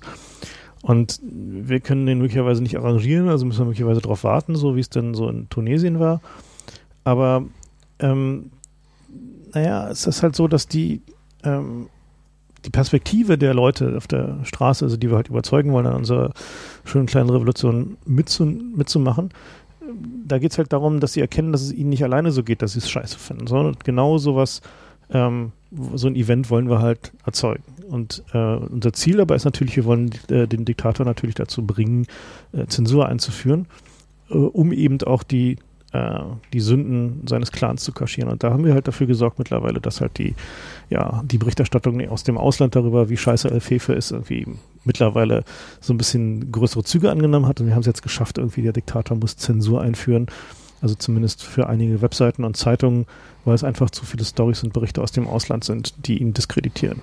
Ja, der Weg dahin ist natürlich scheiße. Was ich, was ich natürlich als erstes tue, ähm, ist, dass ich die, die Deutungshoheit ausnutze, die ich habe indem ich gucke, dass die TV-Sender, wenn sie über das Ausland berichten, klar machen, dass es delegitimiert wird, was die da tun. Ja, das ist ein echtes Problem, wenn man sieht, dass das Nachbarland gerade Revolution macht, weil die mit ihrer Regierung unzufrieden sind, dann muss auch meine Regierung gucken, dass die, dass die Leute nicht darauf die Idee kommen, dass es hier auch ging. Ja, aber gut, wenn es soweit ist, dass ich so einführen muss, dann muss ich natürlich erstmal dafür sorgen, dass den Leuten klar ist, dass es persönliche Konsequenzen für sie hat, wenn sie irgendwas tun. Deswegen suche ich mir als erstes ein paar ganz fiese Gerüchteköche aus die Vorschreier am besten ist, wenn man nur einen hat, ja. Deswegen gibt's auch bei gibt's auch bei Al-Qaida eigentlich nur den Bin Laden und gelegentlich haben sie eine rechte Hand, die sie da erwischen oder erwischt haben. Das hat ja im Grunde auch schon wieder sein Ende gefunden. Aber da geht's immer darum, dass du jemanden hast, auf den du zeigen kannst und den kannst du dann öffentlich hinrichten oder was weiß ich, was du mit dem tust, ja. Ich würde ähm, als Diktator tatsächlich ein Gerichtsverfahren machen mit meiner korrupten Justiz und würde auch durchaus zulassen, dass es durch die Instanzen geht. Denn während das durch die Instanzen geht, ist der Typ in der Defensive und hat keine Freude am Leben, sitzt vielleicht gar in Untersuchungshaft. Und am Ende wird er halt verurteilt und, und landet lebenslang irgendwo oder von mir aus, was weiß ich. Vielleicht gibt es auch Todesstrafe in meinem, in meinem Land, das weiß ich jetzt nicht. Aber also ich, mir wird es darum gehen, auf der einen Seite darzustellen, guck mal, hier gibt es eine Justiz, auf die man sich verlassen kann, aber die ist auch auf meiner Seite. Das wäre die Botschaft daran. Dann ein Exempel statuieren. Und dem Einzelnen sollte an der Stelle dann klar sein, wenn ich hier den Mund aufmache in dem Regime, dann riskiere ich meine Karriere, meine Familie, mein Leben. Ähm, und daraufhin halten alle die Klappe, ist die Hoffnung. Ja. Ich achte natürlich auch darauf, dass meine eigenen Medien alle dieselbe Linie fahren. Wieder damit die einzelnen Leute glauben, ähm, sie seien die Einzelnen, die einzigen, die äh, anders denken. Und äh, andere Medien als die meinigen, denen sage ich natürlich relativ klar, dass ihre Lizenz jederzeit kündbar ist. Ja. Hm, verstehe. Na gut, okay, aber damit ist, ist natürlich der interessante Punkt überschritten, ähm, wo nämlich es verbotene Geschichten gibt. Also wo allen klar ist, dass bestimmte Geschichten verboten sind, die wären natürlich dadurch viel interessanter. Und dann fangen wir halt an, als Revoluzer diese Stories auf äh, so Social Media Seiten und viral via Mobiltelefone zu verbreiten. Also wir wollen unsere Stories da platzieren, wo es am meisten Aufmerksamkeit erregt, wenn LF für diese Seiten zensieren muss, also zu, zum Beispiel Facebook oder Twitter oder ähnliche Dinge. Und wir machen natürlich auch so ganz konventionelle Sachen, wie zum Beispiel halt so kurze Propaganda-Movies hinten auf die, äh, die Videokassetten von Leih-Movies äh, hinten mit drauf spielen, auf die letzten drei Minuten, die da noch sind. Ähm, oder Pirateneinspielungen an Kabelsender, so halt auf der Straße halt irgendwie kurz die Kabelbox knacken und da einen kleinen Kabelsender äh, reintun, mit dem wir halt in der Lage sind, äh, unsere Propaganda da reinzuspielen in die Kabelnetze. Und eben weil es interessant ist, das zu tun, gewinnen wir da halt auch immer mehr Jugendliche dazu. Ne? Und dadurch schaffen wir es so langsam, dass auch die ausländischen Medien immer mehr Aufmerksamkeit dem, dem Problem in Absurdistan zuwenden. Und ist zwar noch nicht so richtig Top-Thema, aber wir kommen langsam dahin. Ja, an der Stelle werden die ersten ungeschickten Kollegen von mir vielleicht nervös. Also Berlusconi hat sich neulich so ein Ding geleistet. Er hat dann bei einer Talkshow angerufen bei dem letzten freien Fernsehsender in Italien und hat er die, die Moderatoren und Gäste angepöbelt. Ähm, aber ich würde natürlich geschickt bleiben. Fefe würde sowas nie machen. Ich das völlig unter meiner Würde, sowas würde ich nicht ja. tun. Ich würde auf diplomatischem Wege protestieren bei den anderen Ländern. Ich würde denen sagen, wenn die ihre Presse nicht im Griff haben, dann können sie ja Öl ja demnächst woanders kaufen und damit ist die Sache normalerweise vom Tisch. Hm, verstehe, ja. Okay. Naja gut, also wir, was wir tun, ist, Elfefe hat oh, natürlich auch eine fiese Geheimpolizei, worüber er nicht so gerne redet. Und äh, wir sorgen halt dafür, dass irgendwie die ausländischen Journalisten. Na, so geheim ist die nur auch nicht. Naja, gut, aber es ist schon klar, dass es eine, also sie heißt offiziell Geheimpolizei, damit sie einschüchternder ist. Und die hat natürlich Opfer, so es gibt da halt irgendwie verschleppte und Folteropfer und ermordete Regimekritiker und so. Und wir arrangieren dann halt irgendwie Interviews mit internationalen Medien mit äh, eben genau diesen Opfern oder den Witwen oder äh, ja, von diesen Opfern. Und wir sorgen halt dafür, dass die Beschreibungen eher wirklich äh, ja kein Auge trocken lassen und sehr grafisch sind. Und das fängt halt langsam an, dass dann die Botschafter kleinerer Länder an Fragen zu stellen, so und äh, Absurdistan wird halt irgendwie Menschenrechtsreport der UN kritisch erwähnt.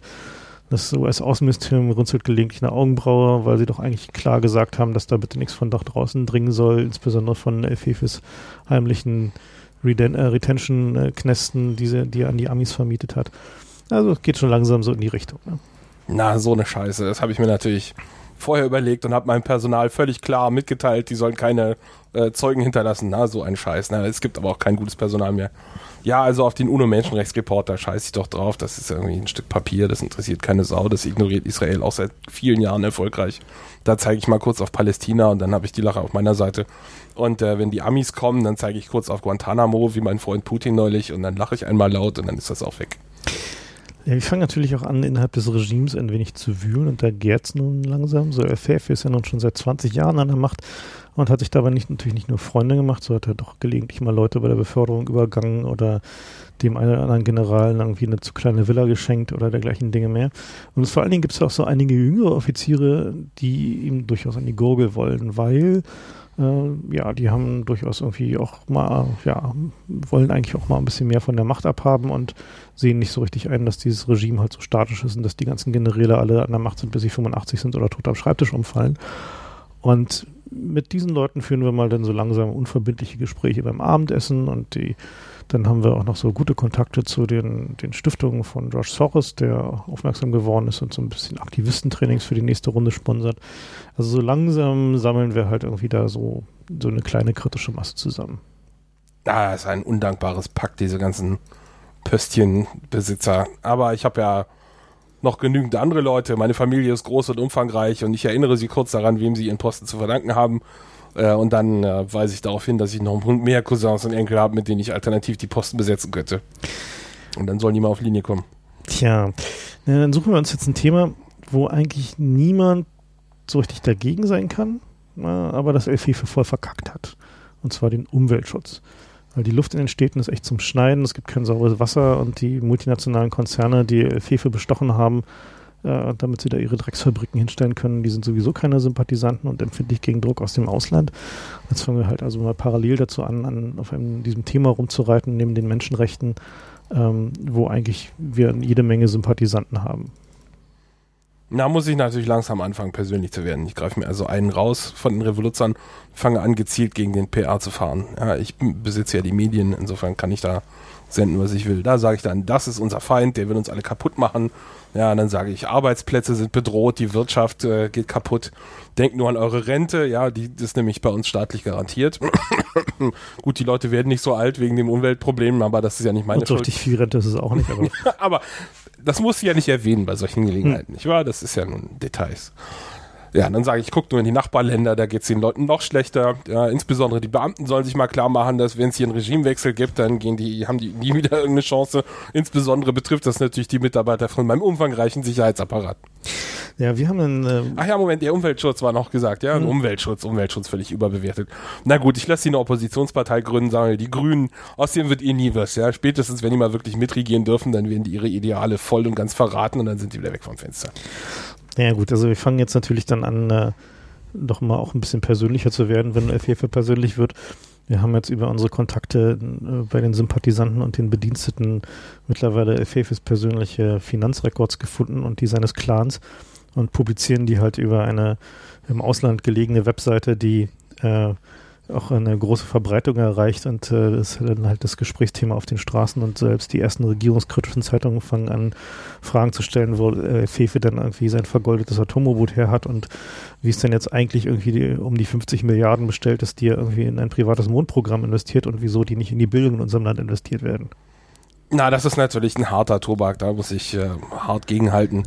Äh, und ich leake dieser Site dann erstmal ein paar Unterlagen über die, über das, über das Mondprogramm von Israel und äh, Beweise, dass die NASA-Mondlandung gefälscht war und äh, ein paar Juicy Depeschen von irgendwo anders, jedenfalls nicht aus meinem Land.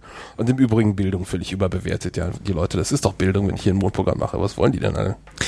Ja, wir sehen, El FIFA entfernt sich so langsam so ein bisschen von der Realität. So ist halt also, also der, der gemeine Mann auf der Straße kann in El Fifas äh, äh, ja, Rans nicht mehr so richtig folgen. So die wirken nach und nach so ein bisschen deplatziert. Ist ja schön und gut, dass er zum Mond will, aber solange die Leute halt irgendwie. Nein, nicht ihr, die Menschheit will zum Mond. Naja, aber so Wenn die Amis schon nicht da waren. Ja, aber wir, wir haben, wir haben dummerweise irgendwie die internen Unterlagen von diesem Mondprogramm gefunden, unter anderem halt auch die, die Gewichts. Oh, das ist natürlich schlecht. Die Gewichts- und Dimensionsmaße des Sitzes in der Mondrakete und die passen zufällig zur Elfefe und da äh, besteht nicht mehr so viel Zweifel, dass Fefe also offensichtlich äh, derjenige ist, der mit den, den Schätzen unseres Landes ein privates Mondprogramm finanzieren will.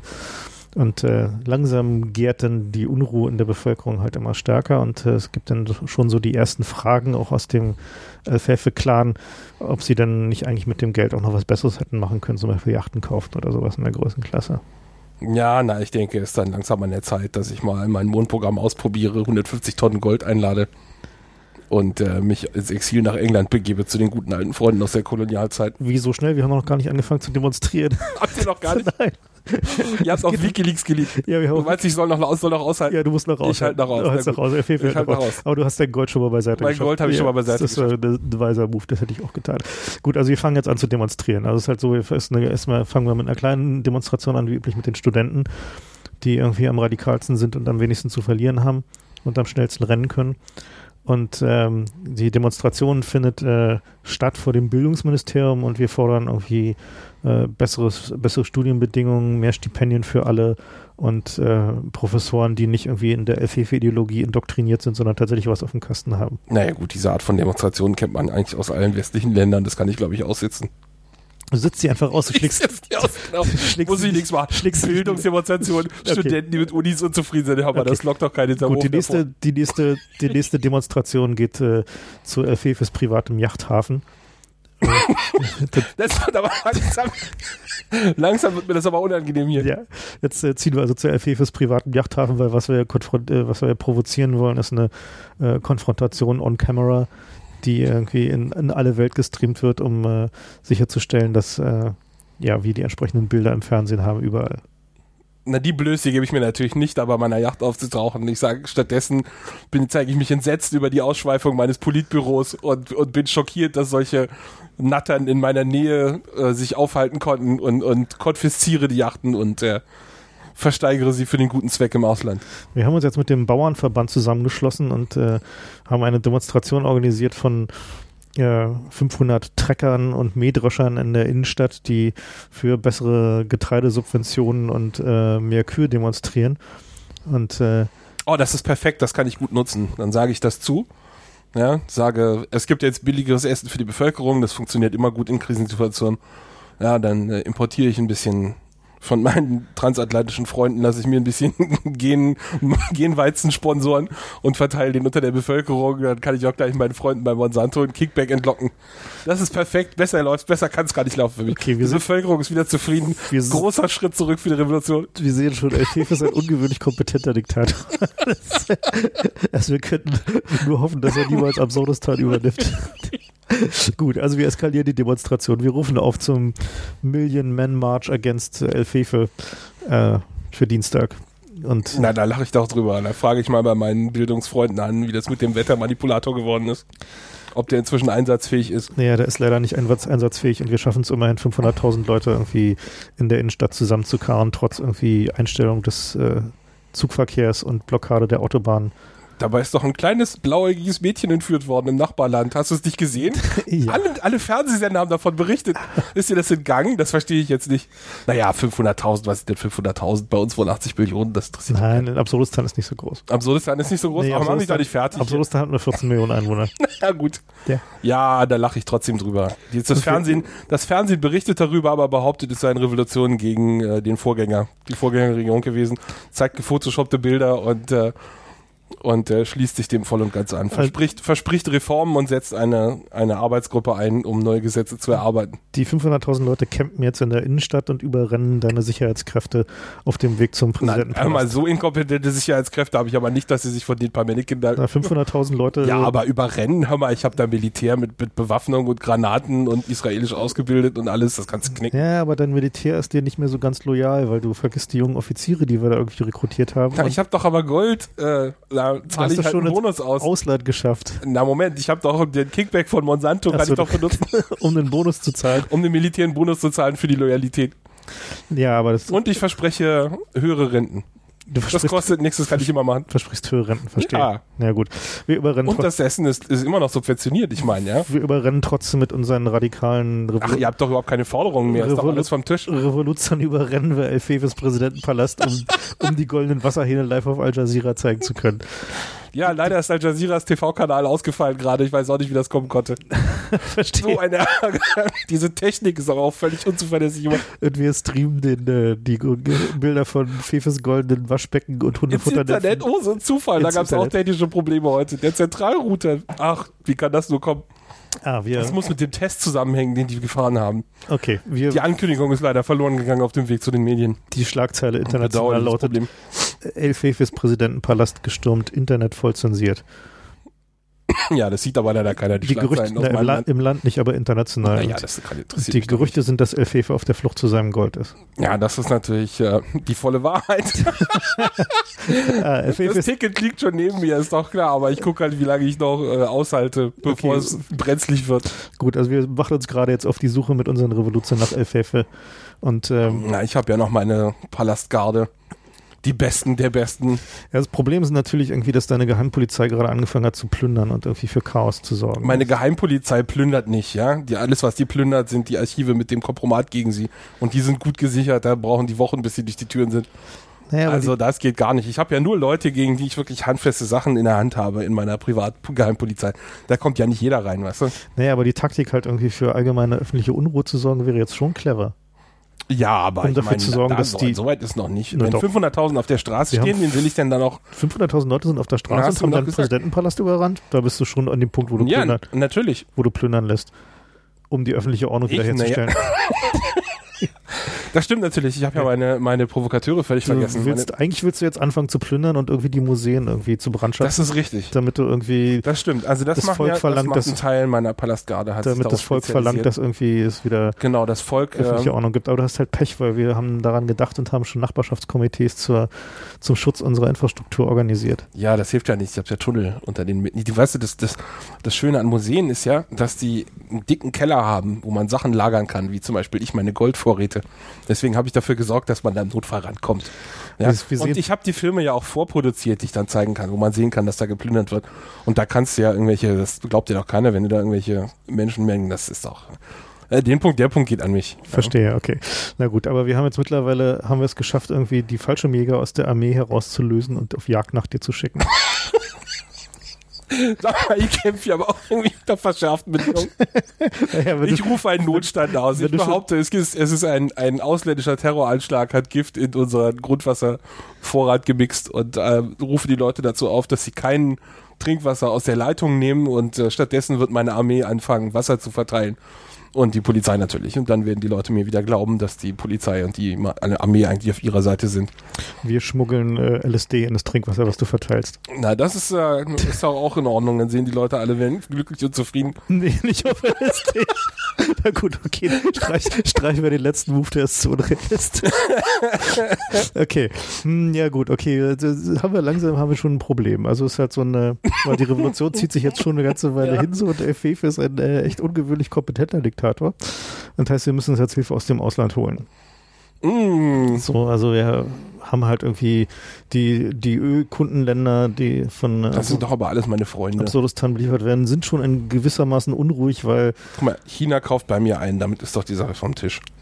Ja, Wer wir soll denn da fangen was jetzt, tun? Wir fangen jetzt aber an, halt irgendwie die äh, Ölinfrastruktur clandestin anzugreifen. Na, die habe ich doch natürlich besonders gesichert. Naja, es hilft ja aber auch nicht Da gegen greift doch keine Sau an, hör mal. Naja, also Raffinerien kannst du nicht wirklich gegen Granatwerferbeschutz schützen. Na, du kannst natürlich einen dicken Speckgürtel drumrum Ja. abklemmen. Trotzdem, also da brauchst du schon eine Kurzstreckenrakete, um meine Raffinerien zu treffen. und die Pipelines sind auch angreifbar. Ja, die Pipelines sind angreifbar, aber das ist ja ein Terrorakt. Da kann ich halt sagen, guck mal Leute, hier unserer...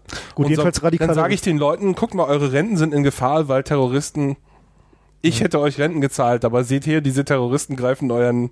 unser aller äh, Besitztum an. Arbeitsplätze sind aber so, gefährdet. lang, so langsam wachsen auch in deinem Sicherheitsapparat Zweifel daran, dass du das noch hinbekommst.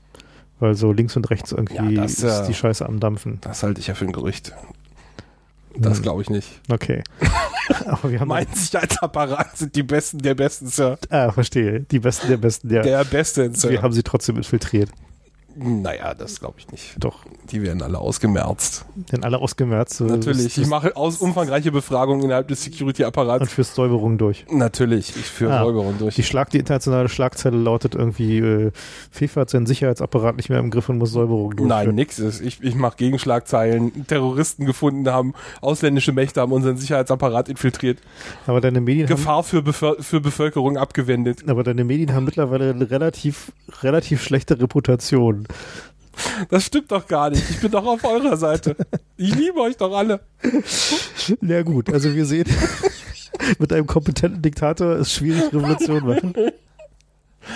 Und äh, falls irgendjemand gerade noch ein Absurdistan abzugeben hat, wäre, Fefe, aussitzen. wäre Fefe durchaus irgendwie ein geeigneter Kandidat für die, für die Diktatur. Ja, also wir können sehr gespannt sein, wie die Sache in Ägypten ausgeht. Ähm, ob sich da, Na, ich denke mal, der Mubarak ist da nicht zu halten. ja, der Mubarak vielleicht nicht, aber vielleicht irgendwie wird der. Selbst wenn er zu halten ist, macht er nicht mehr lange. Ich meine, der ist über 80. Nee, aber die Frage ist halt, was dann passiert. Ne? Das ist halt Ja. die, also ob es halt irgendwie da eine Nachfolgediktatur gibt oder ob sie da irgendwie sowas ähnliches wie Demokratie installieren. Das ist ja ein guter Ego-Test für so einen Diktator, ob er vorgesorgt hat für den Fall, dass er alt wird. Naja, hat er versucht, seinen Sohn noch hinzumanövrieren, aber der wohl offensichtlich. Der ist geflohen, heißt das, Ja, ne? der war sehr Das ist unbeliebt. eigentlich auch ein sehr Hm. schlaues Gerücht. Wenn man sowas streut, Ja, Al Jazeera hatte, hatte diese Szene, da haben sie ihren Londoner Reporter losgeschickt zu der Adresse, um den Typ zu finden. um den Typen zu finden. Der hat da, Nein! ist da hingegangen und geklingelt. Und? Der hat natürlich niemand aufgemacht so. aber sie haben halt irgendwie Oh. die Bilder davon so zusammengeschnitten, dass es so aussah, als wäre er auf jeden Fall in London und Als äh, wäre jemand da, aber Ja, es traut sich keiner aufzumachen. so ähnlich. Ja. Gefährlich. Naja, also da, da gibt es auf jeden Fall eine Menge ähm, äh, Dinge, die der Mubarak sicherlich nicht so clever gemacht hat wie du. Aber zumindest im Aussitzen ist er momentan noch ganz gut. Ja, ich meine, das ist auch die beste Strategie, die man an der Stelle machen kann als Diktator. Ja. Ja, die Frage ist halt, ob ihn die Wenn er Armee, nicht von alleine zurücktritt, na, die Armee, na, die Armee ist halt nicht so richtig auf seiner Seite so, weil die haben, also die haben mit dem Sicherheitsapparat haben die halt schon so Probleme so. Auf der anderen Seite hat er, aber die sind auch nicht willens, ihn abzusetzen. Da haben sie jetzt 30 Jahre Gelegenheit gehabt. naja, der Punkt ist halt, die diskutieren, Also wenn, der muss jetzt irgendwie so eine, so eine, na, so eine ist im Rahmen dieser, Geste machen, ist im dass Rahmen, er reformwillig ist. nee, ist im Rahmen dieser Nachfolgediskussion zu sehen und äh, seinen Sohn wollen die nicht, die Armee nicht, die wollen halt lieber einen der Iren haben so und ähm, Naja, also wenn, wenn er schlau ist, verhandelt er jetzt ein paar Jahre mit denen, bis er halt eh abtritt so. naja, da sind halt 100.000 Leute auf der Straße, keine Ahnung, ob es äh, Naja, der muss ja nur, der muss ja nur so tun. Weißt du, der, der Trick bei Versprechen ist ja, dass du Sachen versprichst, die nicht sofort beginnen, hm. aber die, die sondern irgendwie so. Der Punkt ist halt, wenn, wenn da weiter paar. 100.000 Leute auf der Straße sind, dann ist halt auch nicht mehr so viel Wirtschaft vorhanden. Ne? Das ja, ist das halt so ein, natürlich. und das ist halt so ein, so ein Ding, was man halt nur, nur begrenzt lange aussitzen kann. Also auch ein, also der nächste Schritt wäre im Übrigen Generalstreik gewesen. Ne? Den, Ja, aber die haben eh irgendwie Den deutlich über 20 Prozent Arbeitslosigkeit, ne? Ja. War das nicht so? hm, ist korrekt, ja. Also so richtig viel. Naja. Na gut. Ich denke, wir werden es sehen. Es bleibt spannend. Das bleibt auf jeden Fall spannend, ja. Wir sehen, ich würde, glaube ich, gerne nochmal einen Alternativlust zum Thema Satellitentechnik und solche Sachen machen. Da gucken wir mal, ob wir einen äh, kompetenten wir einige gute Ansprechpartner, die in Frage finden. kommen. Ne? Genau. Ähm, ja, ansonsten bleibt aufmerksam, äh, guckt hin. Ähm, was auch sich sehr bewährt hat, ist äh, gelegentlich mal einen digitalen Videorekorder laufen zu lassen in solchen Krisen, damit man mal wieder zurückspulen kann und einfach nochmal nachgucken kann. Ich persönlich werde ja immer sehr nervös, wenn man so irgendwie so Al Jazeera oder so einen anderen Live-Sender sieht und der dann so Loops zeigt. Also, so, weißt du, so Ja. ges- gestern Nacht hatte ich so dieses Scheiße so, jetzt, jetzt machen Jetzt ist wirklich übel, Jetzt- wenn die nicht mehr zeigen wollen. jetzt räumen sie wieder ab oder so. Und was sich dann aber herausstellte, war, dass die halt einfach nur schlafen gegangen sind. So, so die müssen halt auch irgendwann mal pennen, so, klar. Ähm, aber wenn halt so Live- Live-Sender halt eben Loops zeigen, so, dann, äh, ja, ist schon in der Vergangenheit gewesen, dass das äh, äh, häufiger dann gerade mal die Zeit war, wo dann da halt die Opposition und die Demonstranten abgeräumt wurden. Also, ähm, ja, die, das Internet und den, die Live-Sender da zu verfolgen, ist in jedem Fall lohnend. Und sich immer dessen bewusst sein, dass es da, also gerade in solchen Situationen gibt es halt keine objektive Berichterstattung so. Also es ist halt so, dass da äh, immer der, der Nebel der Krise äh, ist da eigentlich überall und man muss sich selber aus vielen Quellen zusammenstoppeln, was gerade wirklich passiert und eben auch selber Aufzeichnungen haben, um nachzusehen, äh, was denn passiert war, wann und dergleichen Dinge mehr. Ich finde es auch immer sehr gut ähm, und vorantreibend persönlich, wenn man die Zustände im Ausland mit den Zuständen bei uns vergleicht und Mhm. guckt, was eigentlich die großen Unterschiede sind und warum wir die Sachen in, in Ägypten anders sehen als die Sachen in, was weiß ich, Palästina oder Polen. Ja, Ungarn, Ungarn, genau. ja. Genau. Ja. Und so weit sind wir leider nicht von entfernt, so wie wir gerne hätten. Nee, von Ungarn auf jeden Fall nicht, ne? Das, äh Tja.